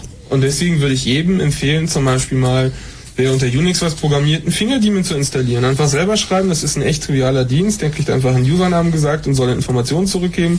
Und so einen Dienst schreibt man mal und dann lässt man sich von jemandem, der kompetent ist, zeigen, warum das schlecht ist, wenn man da irgendwie einen 1000, 1000 Zeichen langen Usernamen eingibt und man hat nur 500 vorgesehen und wenn man das verstanden hat, dann hat man im Grunde verstanden, wie man Programme sicher machen kann. Es ist nicht wirklich schwierig, aber es ist eben so, dass viele Leute gar nicht daran interessiert sind, das wirklich zu lernen, sondern die möchten eben Geld verdienen und lassen sich dann von Microsoft Netzwerk Zertifikat geben und glauben, sie sind jetzt tolle Programmierer. Das ist einfach das Problem, dass heute in der Branche nicht gefragt wird, wie willst du mir denn jetzt beweisen, dass du Ahnung hast, sondern es wird gefragt, zeig doch mal dein Zertifikat oder deinen Uni-Abschluss. Und äh, an der Uni wird dir eben nicht gesagt, also wenn du irgendwie diesen Fehler machst, dann kann jemand mit deinem Programm auf dem Rechner Daten klauen, sondern dir wird eben gesagt, benutze irgendwie dieses, diese Methode für die formale Verifikation, die irgendwie dreimal so lange braucht, wie das Programm zu schreiben. Das macht also nie jemand. Und solange nicht dem User gezeigt wird, wenn er dann mal anfängt zu programmieren, was das Problem eigentlich ist, viele verstehen das Problem gar nicht. Das sieht man auch bei Microsoft ganz gut übrigens, weil da immer wieder Patches rauskommen für Sicherheitsprobleme, die das Problem überhaupt nicht verstanden und behoben haben, sondern eben genau diesen einen dokumentierten Angriff, den dieses eine Programm macht, was einmal publiziert wurde, herausfiltern. Und wenn man das leicht modifiziert, dann fällt das gleiche Programm wieder auf die Nase. Also vorhin habe ich ja Exchange gesagt, das war genau das Problem. Die Leute, die das gefixt haben, haben offenbar überhaupt nicht verstanden, was das Problem ist, sondern sind bei dem nächsten Befehl wieder auf die Nase gefallen, wenn man da zu lange Namen angibt. Und das ist einfach das Problem, dass man Leute programmieren lassen muss, die das Problem verstanden haben. Und es ist natürlich schwierig für einen Manager zu erkennen, ob der, den man jetzt einstellen möchte, weiß, was er tut oder nicht. Aber ähm, die Aufnahme, die Aufgabe kann einfach ein jemand, der es nicht drauf hat, nicht erledigen. Das ist einfach ein Problem. Und da Was machst du beruflich? Ich nur unter anderem Programmieren. Und hat er Ahnung? Ja, ja. Nur sag doch mal, Der, reicht nicht im der, Rand. der weiß schon, wovon er spricht. Okay. Deswegen sitzt er hier. Ja, wenn ich mal ein Sicherheitsproblem habe, weiß ich, wer ich anrufe. Oh ja. Wer ist denn da? Hallo? Ja, Silvio? Ja, hallo. Ja, bin ich es dran? Nee. Na los, was für Ja, du bist dran. Wie heißt du? Silvio? Ja. Ja. Und zwar hatte ich mal eine Frage, weil da ihr ja sagt, Netscape und Internet ist sowas sowieso scheiße. Was empfiehlt ihr denn als Internet-Browser dann? Na, wir benutzen auch Netscape. Aber wir wissen halt, dass es scheiße ist. Also gibt es keine weitere Alternative oder ich? Doch, klar. Na, du kannst mal Opera probieren und die hinläufig mit Netscape bekannten Probleme an Opera ausprobieren. Und wenn du da weniger Probleme mit hast, dann benutzt Opera. Nicht so viel im Web rumklicken. Und, und was gibt es dann für Probleme eigentlich bei Netscape, was es bei Internet Explorer gibt und umgedreht? Ach, die haben beide schon ziemlich die gleichen Probleme. Das ist ja auch, was einen echt erstaunen muss, weil die Probleme bei Netscape sind ja teilweise publiziert worden, bevor Internet Explorer überhaupt gegeben hat. Und als es ihn dann gab, hat er genau die Probleme wieder gehabt. Also ist nicht so, dass die irgendwie da völlig disjunkt wären. Also dass irgendwie einer ein Problem hat, das der andere nicht hat. Also es kommt ab und zu mal vor, wie Internet Explorer eben ActiveX mitliefert und das ist einfach inhärent scheiße und unsicher. Und da kommen natürlich irgendwie gleich eine ganze Klasse von neuen Problemen. Aber es ist nicht so, dass man sagen kann, der eine ist sicherer als der andere. Also was war jetzt mit dieser Java VM? Es gibt irgendwie in einem der Browser, war das Netscape? Ja, bei Netscape gab es gerade wieder so ein Problem. Ja, das ja. ist eine Kombination aus drei Bugs. Es ist ja auch nicht so, dass ein Bug ungefähr dafür sorgt, dass das Programm gleich irgendwie benutzt werden kann, um Daten zu klauen. Aber es gab jetzt drei Bugs, die alle für sich allein nicht so schlimm sind, aber die zusammengenommen benutzt werden können, um ähm, Code mit Netscape Java auszuführen, um beliebige Dateien zu löschen. Und so ist das eben, dass die Leute dann, der erste Bug wird publiziert und die Netscape-Leute haben sich das angeguckt, haben gesagt, ja, aber kann man ja nicht benutzen, um damit Daten zu klauen. Und dann ist er eben nicht gefixt worden. Und dann kam der zweite Bug und das war auch noch nicht so schlimm. Und jetzt mit dem dritten ist dann plötzlich das gesamte System zusammengebrochen. Und daraus müssen die Programmierer eben lernen am Ende. Wenn man das nicht tut, ist eben schlecht. Und deswegen, man muss an der Stelle mal lobend hervorheben, dass Netscape ähm, die Kryptographie-Sachen nicht selber entwickelt hat, sondern da haben sie eben Leute eingestellt, die wussten, was sie taten. Und deswegen ist das auch relativ qualitativ hochwertiger Code, was man bisher sagen kann. Da gab es zwar auch schon Probleme, aber das sind echt Detailprobleme gewesen. Ähm, ganz am Anfang gab es mal ein Problem mit dem Zufallszahlengenerator, was ein ziemlich Anfängerproblem war, aber insgesamt, es ist nicht so, dass die Firmen wirklich alle nur dumm und blöd sind und äh, Anfängerfehler machen. Also es gibt auch, gibt auch durchaus Software, die sich sehen lassen kann. Und solche Firmen muss man halt eben auch unterstützen. Und Opera hat sich bislang noch keiner richtig angesehen. Muss man sagen, den Webbrowser, da ist noch nichts publiziert worden. Also das heißt nicht, dass der sicher ist oder dass der irgendwie besonders toll ist. Ähm, bisher kann man nur so durch einfach drauf gucken, kann man halt sagen, ja, der ist schnell und klein, aber ob der jetzt sicher ist, weiß man halt nicht.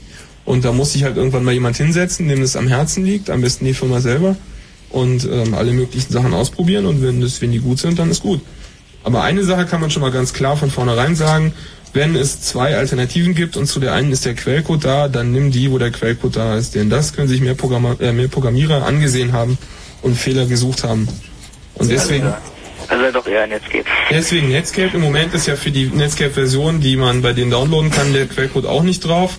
Aber für Mozilla gibt's den Quellcode des Netscape 5 und das nähert sich rapide der Stabilität und Benutzbarkeit insofern. Und da wird dann vielleicht auch in nächster Zeit mal eine Alternative rauskommen, Na klar. wenn sich jemand hintersetzt. Na, da, da arbeiten, also da gibt's eine kleine Anekdote. Netscape ähm, hat das äh, Standardprotokoll benutzt, was Programmierer benutzen, um Projekte zu sharen, nämlich CVS. Und sie mussten ihren CVS-Server upgraden auf eine, was sind es, vier Prozessormaschine mit irgendwie mehreren, also dreistelliger Megabyte-Bereich RAM, weil einfach Zehntausende von Leuten da auf den Code gestürzt sind. Also da tut sich was. Das sind nicht nur drei, vier Leute, die da ein bisschen rumbasteln. Na gut. Silvio, jo, schönen Abend. Okay, ebenfalls tschüss. Tschüss. Ähm, man muss sich natürlich bei dem ganzen Wirrwarr um, um die Browser und so auch mal vor Augen führen, ähm, was da eigentlich passiert ist in den letzten Jahren. Also seit, seit, seit es dieses WWW überhaupt gibt, wo es vorher einfach, äh, weiß ich nicht, äh, die, alle anderen, alle übrigen Dienste gab und dann kommt ein neuer Dienst dazu und plötzlich versuchen Leute ähm, da Page-Layout zu machen und weiß ich nicht, also auf einen, auf einen Browser-Hersteller und auf, aufs, aufs WWW-Konsortium und so, da kommen ja ganz unterschiedliche Berufsgruppen drauf zu. Da kommen Designer, da kommen äh, Fotografen, da kommen Leute, die den Inhalt interessiert, da kommen äh, Programmierer, Sicherheitslücken. Diese, dieser ganze Kram kommt auf, auf die Leute drauf zu und wahrscheinlich muss deswegen so schnell entwickelt werden. Wahrscheinlich braucht man deswegen dann auch schnell Leute. Da steht das Marketing mit Apache drin. Genau. Ja, ja klar, das muss, muss jetzt passieren. Alle, alle wollen da jetzt rein, das ist ganz klar. Hm. Die sind überhaupt alle, haben alle viel zu wenig Geduld so mit diesem System. Aber das ist auch genau der Punkt, was, was natürlich super nervend ist bei den Leuten, denen eigentlich jetzt durch Medien vorgegaukelt wird, das Internet ist, ist das neue Fernsehen irgendwie. Da passiert viel mehr als im Fernsehen und also schneller und toller und so weiter, weil es wird ja ähm, von vielen einfach als, als Konsummedium genutzt und nicht als das, was es mal war, nämlich als Austauschmedium. Und ähm, Ja, wir sind da auch nicht anders. Wir benutzen das Internet auch zum Konsumieren. Wir konsumieren nur andere Sachen. Das ist ja auch okay, wenn das ein Teil davon ist. Also ist ja auch kein Problem. Ich meine, äh, manche Sachen sind ja auch durchaus sehenswert und lustig oder, oder können einfach klasse aussehen, ist auch völlig okay. Oder man kann sich mal ein Video angucken, auch hübsch in der Größe. Aber ähm, trotzdem hast du natürlich auf einmal, äh, dass dieses Medium für was benutzt wird, für- wofür es nie gedacht war. Und alles, alles rennt eigentlich hinterher. Und ich glaube, dass, dass so viele Leute jetzt da reinstürmen und sagen, jetzt bin ich aber enttäuscht, jetzt will ich aber irgendwie ähm, doch das, was mir versprochen wird von T-Online. Und deswegen wird halt schnell gemacht und damit schlecht. Das Naja, ist doch immer mit Werbung, oder nicht? Ähm, Also, man, man kann sich durchaus auch Zeit lassen mit, mit der Empfehlung irgendwie jetzt Internet, weil es ist ganz klar, dass sich in den nächsten zwei, drei Jahren das noch so rapide voranentwickelt, äh, dass es durchaus gar nicht notwendig ist, sich da jetzt drauf zu stürzen. Also im Moment ist ja herrscht ja der Wild- Wildwuchs und man kann, wenn man, wenn man selber Geld dafür ausgibt, dann äh, ist man es ja nach einem Jahr schon wieder los. Arsch. Übrigens, das ist keine neue Sache, dass Protokolle plötzlich für Sachen benutzt werden, für die sie nicht gedacht werden. Also das erste Mail-System, was es gegeben hat, als E-Mail erfunden wurde, hat noch FTP benutzt, um die um die Dateien auszutauschen, die Mail-Dateien. Und dann hat man sich irgendwann überlegt, dass ja jemand, der per FTP das Mail abliefern kann, auch anderer Leute Mail abliefern und lesen kann. Und dann, also das ist schon immer so gewesen, dass die Leute halt das genommen haben, was schnell funktioniert und so aussieht, als wenn es irgendwie so halbwegs tragbar ist und fertig. Okay, gleich gibt's ein Fritz Kurz-Info und dann haben wir noch etwa eine halbe Stunde Chaos Radio hier bei Fritz. Computersendung, der Computer Blue Moon, jeden letzten Mittwoch im Monat.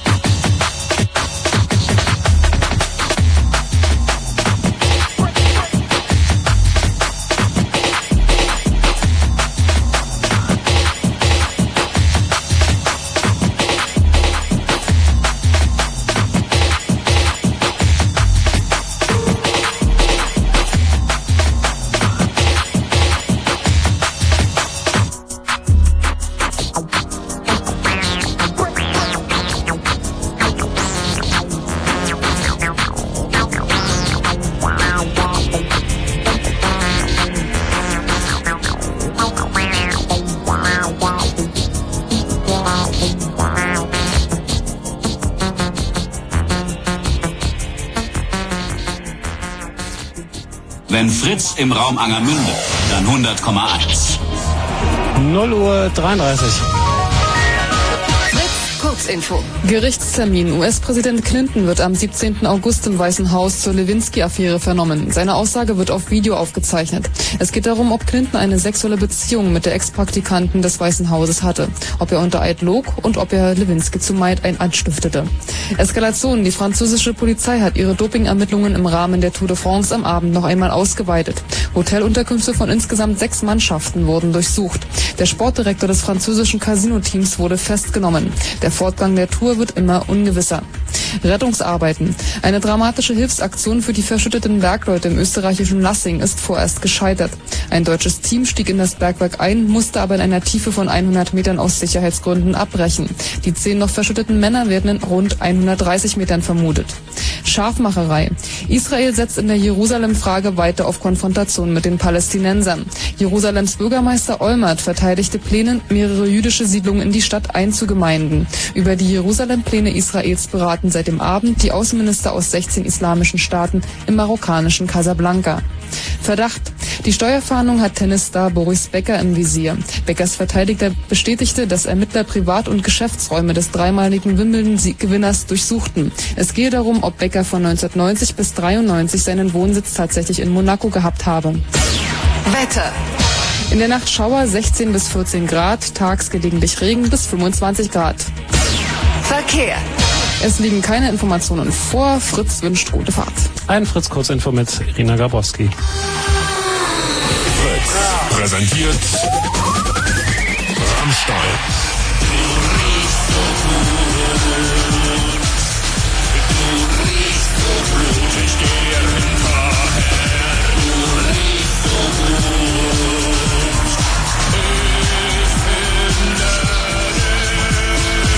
Rammstein live in Berlin.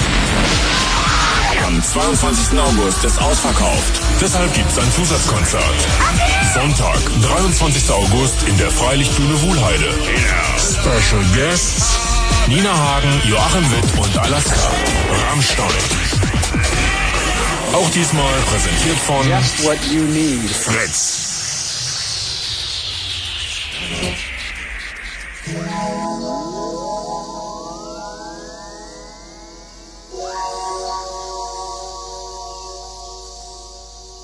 Música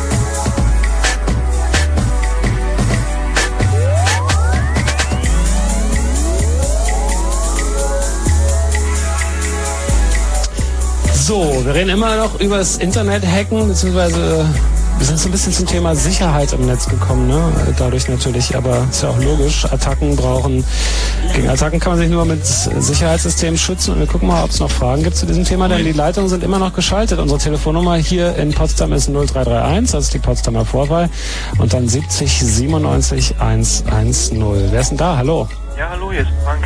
Frank, hallo. Also erstmal muss ich ja nochmal jetzt für Einrettung der Amiga-User sagen. ja, ihr lacht, ihr lacht. Nee, nee.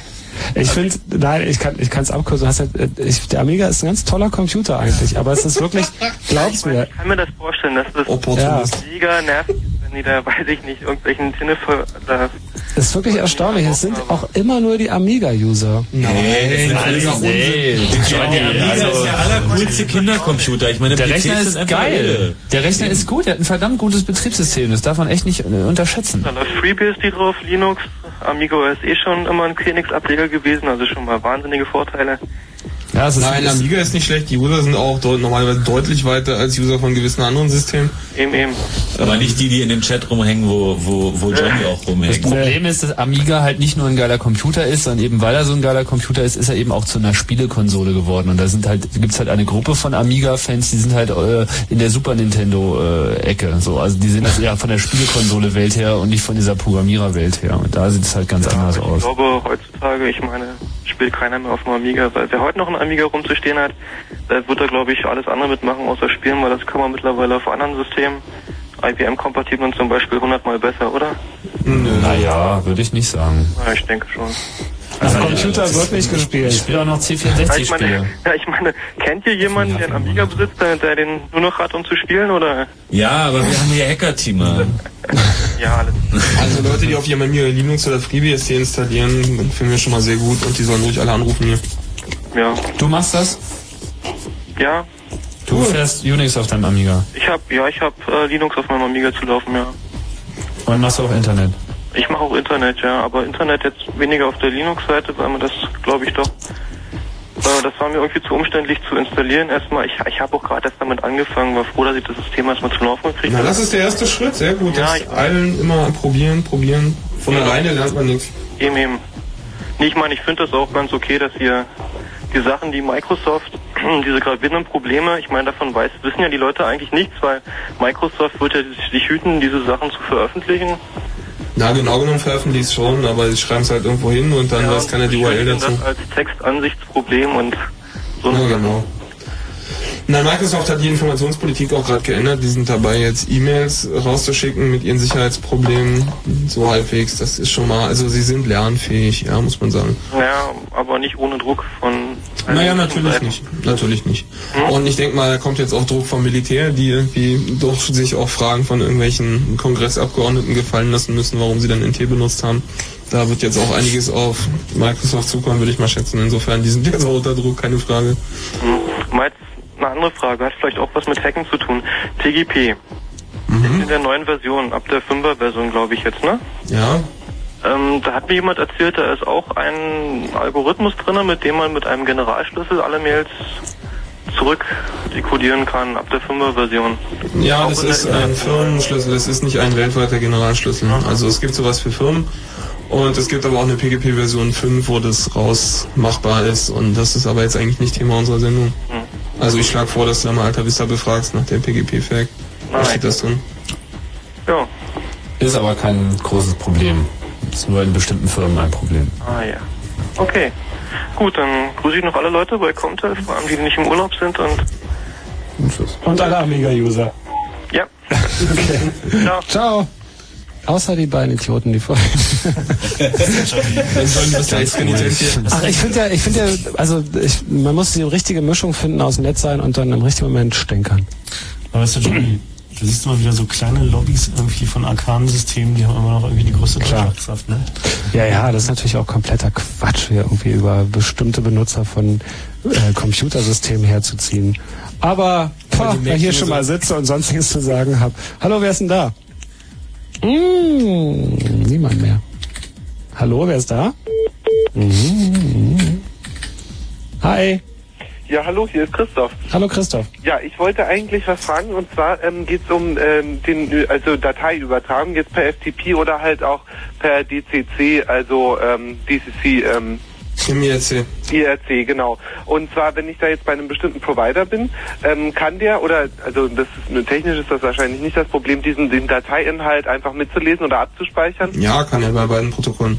Und äh, macht ihr das auch? Nö, wahrscheinlich nicht. Hat er Also, kein Interesse. wenn das von allen Usern machen wollte, dann bräuchte er unglaublich viel Plattenplatz. Ja, okay, stimmt. Kannst also weiter deine Fotos tauschen. Aber er kann es, er, er kann es und das, das wird auch getan, unter Umständen auf bestimmte Inhalte prüfen, während er es überträgt. Aha. Zum Beispiel bei E-Mail ist das halt sehr beliebt. Das wird im großen Stil gemacht Ja. von den Governments. Naja, es ging halt jetzt auch so, so um äh, MP3-Dateien und so, so, hm, naja. Halte ich für unwahrscheinlich, weil wenn du überlegst, was da so getradet wird im Internet, wenn jemand das alles mitschneiden wollen würde, der wird arm an Plattenplatz. Also aber sowas könnte sich schnell ändern, oder? Wenn äh, also wenn es weitergeht so mit der gesetzlichen Entwicklung Ja, und also ich- Provider plötzlich für, äh, verantwortlich gemacht werden für Webseiteninhalte, dann kommt als nächster Schritt wahrscheinlich für, dass sie verantwortlich gemacht werden für Programme, die übertragen werden und wenn da eine Raubkopie bei ist oder ein Song äh, im MP, MP3, dann Also sie werden schon auf die- hängt halt an der an diesem kleinen Begriff der Zumutbarkeit, der halt im Gesetz drin steht. Mhm. So, wenn halt den Providern das technisch zumutbar ist, dieses und jenes zu tun, äh, dann müssen sie es halt tun. Und wenn halt irgendwie Platten so billig werden, dass es ihnen zumutbar ist, ihre kompletten Internetinhalte wegzuspeichern, naja. Also im Moment ist es so, dass äh, keine äh, komplett flächendeckende Überwachung stattzufinden scheint. Zumindest ist es nicht so, dass diese, äh, wenn, wenn sie durchgeführt wird, dann irgendwie jetzt Auswirkungen auf dich hätte. Du brauchst keine Angst haben, dass du äh, deswegen, weil du solche Sachen trägst, jetzt da erstmal rangenommen wirst. Auf der anderen Seite ist es so, dass wenn sie auf dich irgendwie aufmerksam werden, äh, dass es natürlich dann möglich ist, die Sachen mitzuschneiden und auch als, als Beweismittel äh, demnächst zulässig sein wird. Übrigens das viel größere Problem ist, dass der Provider, wenn er möchte, natürlich deine E-Mails lesen kann, weil die nämlich bei ihm auf dem Server liegen. Das heißt, da würde ich deutlich mehr Angst vor haben. Und dazu, dazu muss man auch sagen, es gibt Provider, die ihre E-Mails auf großen Computern äh, äh, ablagern, die also, äh, naja, zumal, also der- der, wo, wo denn so, sogar Zugänge zu diesen großen Computern geschaltet werden und äh, da muss man sehr kritisch überprüfen, bei wem man seine Mail dann eigentlich abspeichert, wenn man äh, davon ausgeht, dass sie nicht mitgelesen wird. kannst du da mal ein paar Namen nennen? Wie ich? Nee, naja, das ist Wir gängig bei, bei Internetprovidern, die Unix-Systeme haben, auf dem Mail-Server auch Logins zuzulassen. Ja, also Naja, das ist eher selten. Aber man muss mal folgendes sagen. Selten ist das nicht gerade. Also Ja, in Berlin-Brandenburger Raum kommt es schon vor. Ja, das ist bei, bei Internetprovidern natürlich nicht anders als sonst wo auch. Also wenn der Provider schlecht ist, dann kann er natürlich beliebig viel Unsinn machen. Aber man muss mal sagen, so Services wie Hotmail oder so, die eben Mails für jeden, der kommt, speichert. Im Grunde muss man sich fragen, wie finanzieren die sich und wer würde für Werbung da Geld ausgeben und es ist nicht viel wahrscheinlicher, dass sie davon leben, dass sie die Mails auswerten und dann irgendwie Leute weiterverkaufen. Da gab es gerade diesen hübschen Hotmail-Exploit. Hast du den gelesen? Nee.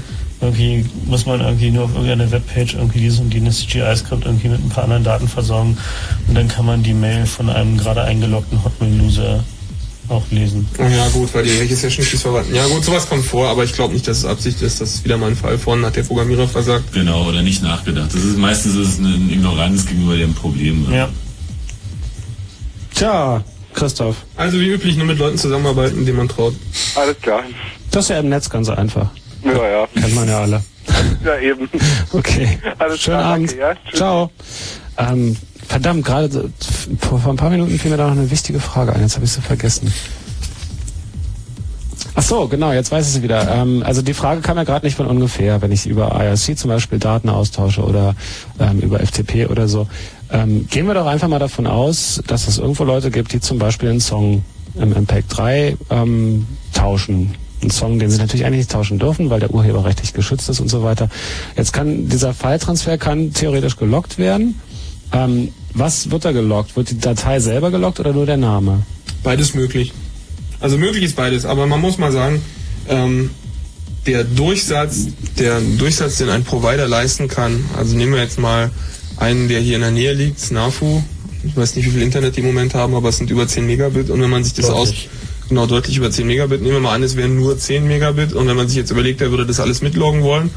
Und sagen wir mal, die Leitungen sind nur halb ausgelastet, ja, Also selbst dann äh, sind das derartige Datenmengen, so viel Platten kann man gar nicht kaufen, dass man auch nur eine Woche davon mitloggen könnte und irgendwie den Platz auch noch hat dafür. Da muss ich aber ganz, ganz vehement widersprechen, weil äh, es geht ja nicht unbedingt darum, das jetzt alles auf riesige Platten zu laden und auf Jahre online zu haben, aber der, äh, die Möglichkeit, die Sachen mitzuschneiden, ist rein technisch inzwischen sind die weit, ist das weit fortgeschritten. Also es gibt Platten, die wenig kosten und viel speichern können, gerade im Be- Bezug jetzt auf irgendwelche äh, komprimierten MP3-Geschichten. Also es ist nicht nicht so, dass es technisch nicht möglich wäre, die Sachen mitzuschneiden. Also vor allen Dingen stellt man sich natürlich vor, ich habe deswegen gefragt, weil, weil ähm, man könnte sich dann natürlich schnell auch rausziehen. wenn Man sagt, das File heißt so, ich habe das so genannt, das heißt Rolling Naja, Stones natürlich. erstes Album, aber ähm, es äh, ist was ganz anderes, war so ein kleines Jux-Programm oder so. Aber ähm, was du sagst gerade mit den Platten, das, das ist ja auch nicht so, dass das lange gespeichert werden muss. Also ich, zum Beispiel bei Fritz werden ja alle Sendungen auch mitgeschnitten auf Videoband ähm, auf halber Geschwindigkeit und so, dann hast du noch eine relativ hörbare Qualität und das hat rechtliche Ursachen. Also da, ich weiß nicht genau, wie lange das ist, aber ein paar Tage oder eine Woche oder so müssen die dann archiviert werden und dann werden sie wieder neu überspielt. Das heißt, es geht eigentlich nur darum, wenn ich jetzt sage, ähm, mein Nachbar ist doof und der zeigt mich an, dann kann der Sender nachweisen, nein, ich habe gesagt, mein Nachbar glaubt, ich sei doof. Weißt du? Also Ja, es das geht um so rechtliche. Geschichten. Und das kann natürlich einem, kann es kann einem äh, Internetprovider genauso passieren irgendwann. Und dann heißt es, der hebt die Dateien vielleicht für eine Woche auf oder zehn Tage und dieser Plattenplatz wird irgendwann bezahlbar sein. Der ist auch jetzt schon bezahlbar. Man muss schon. aber Folgendes sagen. Provider in Deutschland haben das Problem, dass es nicht so einfach ist, Geld zu verdienen als Provider. Einfach weil, ähm, wenn man kalkuliert, dass irgendwie zwei, drei User dann geben wird, die einfach eine Leitung von morgens bis abends belegen, weil es für sie billiger ist, als zu sagen, ich bin eine Firma und möchte eine Standleitung haben. Irgendwie sowas kommt vor und wenn man einfach mal durchkalkuliert, was eine Standleitung, so eine 2 Megabit Leitung, die Provider mindestens haben muss heute, was die allein an Telekom Kosten kostet und was da noch dazu kommt an Kosten an den überliegenden Provider und dann rechnet man noch die Telefonkosten, die einfach Grundgebühren für die Modemanschlüsse sind, die als Teil-In hat und dann hat er dann noch einen Server, den der E-Mail macht, da kommen einfach schon so viel Kosten zusammen, dass das ähm, sich wahrscheinlich niemand leistet, es sei denn, er hat wirklich Grund dafür.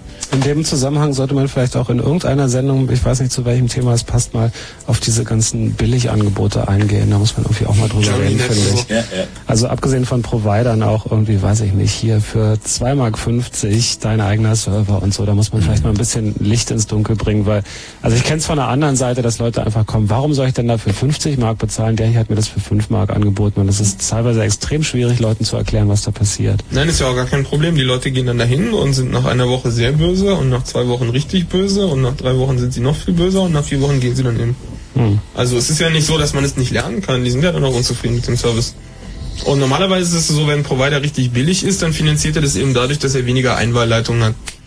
Und weniger ausgehende Leitungen kann man natürlich auch haben. Der Effekt ist bei wenig Einwahlleitungen, dass ständig besetzt ist. Und bei wenig ausgehender Leitung, dass man zwar mit ISDN reinkommt, der T-Online-Effekt, dass man zwar wunderbar zu T-Online selber Verbindung hat und äh, von den 8K Kbyte pro äh, Sekunde möglicher Leistung werden dann vielleicht zwei oder anderthalb benutzt, weil einfach T-Online schlecht angebunden ist. Und das ist eben so, wenn der Provider spart, das merkt man als User. Und dann muss man eben gucken, ob man nicht zum anderen Provider geht. Gibt es schon einen Ausblick auf die nächste Sendung? Ähm, ja, aber da muss ich jetzt gleich nochmal nachgucken. Also ich, nee, jetzt ja nicht nicht. so, mein Gott, das ist so, noch ein äh, Monat. In dem Monat kann viel Nee, passieren. nee, wir haben, wir haben uns das irgendwie auch schon alles zusammengelegt, aber das ist, das ist noch nicht so ähm, vorbereitet. Also es steht zum Beispiel noch nicht im Web. Guck du doch mal ein bisschen rum und wir machen hier so, so einen ganz so einen Schnelldurchlauf mit den Hörern. Also ich nehme jemanden kurz ran, der kann eine Frage stellen, die versuchen wir ganz knapp zu beantworten und ich schmeiße ihn gleich wieder raus, weil hier sind die Leitungen noch voll. Mal gucken, ob das funktioniert. Hallo, wer ist denn da? Hallo, Michael. Micha. Oh, ich bin schon auf Sendung. Sorry. Ähm, Folgendes. Ich habe einen Apple Macintosh und bin in Sachen Internet noch relativ unbeschlagen. Zum Beispiel ähm, meine so Grundphilosophie ist ähm, Reduktion aufs Wesentliche. Und bei dem Thema Browser, da kenne ich jetzt diesen Navigator und diesen Explorer von Microsoft, aber ihr habt vorhin ähm, sowas wie Opera genannt. Gibt es das auch für den Mac? Noch Der nicht. Opera, aber Opera ist bald. in Vorbereitung für den Macintosh. Das dauert noch ein paar Wochen. Ja. Ähm, ist, es ist angekündigt, dass er bald rauskommen soll, aber stay tuned. Also das dauert noch ein bisschen. Mhm. Und was ähnliches, was nicht so groß fett ist und vielleicht gerade auch weniger Komfort haben kann. Nimm einfach eine alte Version. Ja, es gibt Lynx auf dem Macintosh, Mac Lynx. Der kann halt keine Bilder direkt anzeigen, sondern zeigt dir nur den Text an, aber der ist super schnell. Ja, oder Netscape 201. Oder eine alte Netscape-Version ist auch ein bisschen schneller als die neuen Netscape-Versionen. Ja, Derzeit ist da noch alle, also so. Internet Explorer ist auch schneller als Netscape auf dem Mac, allerdings ist er auch deutlich instabiler. Was also es- instabiler? derzeit sieht es eigentlich ein bisschen blöder aus. Äh, so was richtig Cooles gibt's äh, n- nicht. So. Mhm. Ja, okay, schade. Dankeschön. Okay. Okay, ciao. Tschö. Ach man, Das enttäuschter heißt aber nicht, dass Internet nicht toll ist auf dem Macintosh. Also die Programme lassen sich in der Regel prima benutzen und äh, laufen auch relativ stabil. Ist ja gut. Und Naja, der so tippt ist auf seinen Mac. Netscape 405 stürzt bei mir am seltensten ab bisher. Noch seltener als 201. So, jetzt kann ich dir auch sagen, was wir in den nächsten Monaten vorhaben. Ja. Das war Ähm, übrigens dann so viel zum Thema Schnelldurchlauf. Ein Hörer. So, ähm, nächste Sendung wird sich mit einem etwas kritischen Thema auseinandersetzen. Da wird es etwas politischer. Da haben wir nämlich Jugendschutz und Internet. Ein Mhm. Thema, was derzeit extrem in den Medien ist, mehr als einem lieb sein kann. Ähm, Im Monat drauf werden wir dann nochmal richtig auf dieses Problem Privatsphäre und Kryptographie eingehen. Also dann nehmen wir das mal richtig ins Visier. Bisher ist es oft angeklungen, haben wir wieder große Reaktionen gehabt, aber da werden wir uns dann direkt darauf konzentrieren. Und die Sendung da drauf, die November, äh, die Oktober-Sendung, die wird ähm, besonders. Da will ich mal noch nicht so ganz so viel ähm, drüber sagen, aber das ist halt die Sendung, wo der Film 23 gerade rausgekommen ist. Und das ist die 33. Sendung. Und das ist die 33. Sendung und dann ist noch irgendwas im November und im Dezember ist dann wieder Chaos Communication Kongress. Und dann macht auch Chaos Radio mal wieder einen Monat Pause. Wo ist denn der? In Hamburg oder Berlin? Ähm, da sage ich jetzt auch erstmal noch nichts. Das heißt, ihr versucht ihn noch nach Hamburg zu kriegen. Es ist, äh, es ist noch nicht klar, wo er sein wird, Hm. aber er ist wahrscheinlich in Hamburg, sagen wir es mal so. Also Hamburg ist ziemlich sicher, aber der Ort wird vielleicht ein anderer sein, weil wir ein kleines Platzproblem hatten letztes Mal. Gut, das war fürs, war's fürs Chaos Radio in dieser Juli-Ausgabe. Ähm, das war der Chaos Computer Club. Vielen Dank. Bitteschön. Mein Name ist Johnny. Und äh, ich hoffe, ihr habt ein paar Sachen, ein paar spannende Sachen erfahren. Ansonsten äh, nach wie vor der Tipp, wenn euch Sachen interessieren und weiter in, interessieren, dann die Suchmaschinen anschmeißen, mal ein paar Wörter probieren, äh, sich mal vor allen Dingen mit Newsgroups auseinandersetzen, ist immer wieder mein Lieblingstipp. Ähm, weil es äh, da gibt's noch. Boris Becker hat mal gesagt, es gibt noch mehr wie Tennis und es gibt noch mehr wie www im Internet zu finden. Also Newsgroups nach wie vor der heiße Tipp für äh, gerade computerspezifische Themen, wo man sich dann ganz gezielt mit Leuten auseinandersetzen kann und wo auch eine Unmenge wirklich netter, freundlicher Menschen sind, wo ich immer wieder überrascht bin, dass die meine blöden Fragen beantworten. So, das war das Wort zum Sonntag. Jenny! Morgen! Guten Morgen! Bis dann, tschüss. Ups, falsche Platte. Na, macht ja nichts, kann passieren.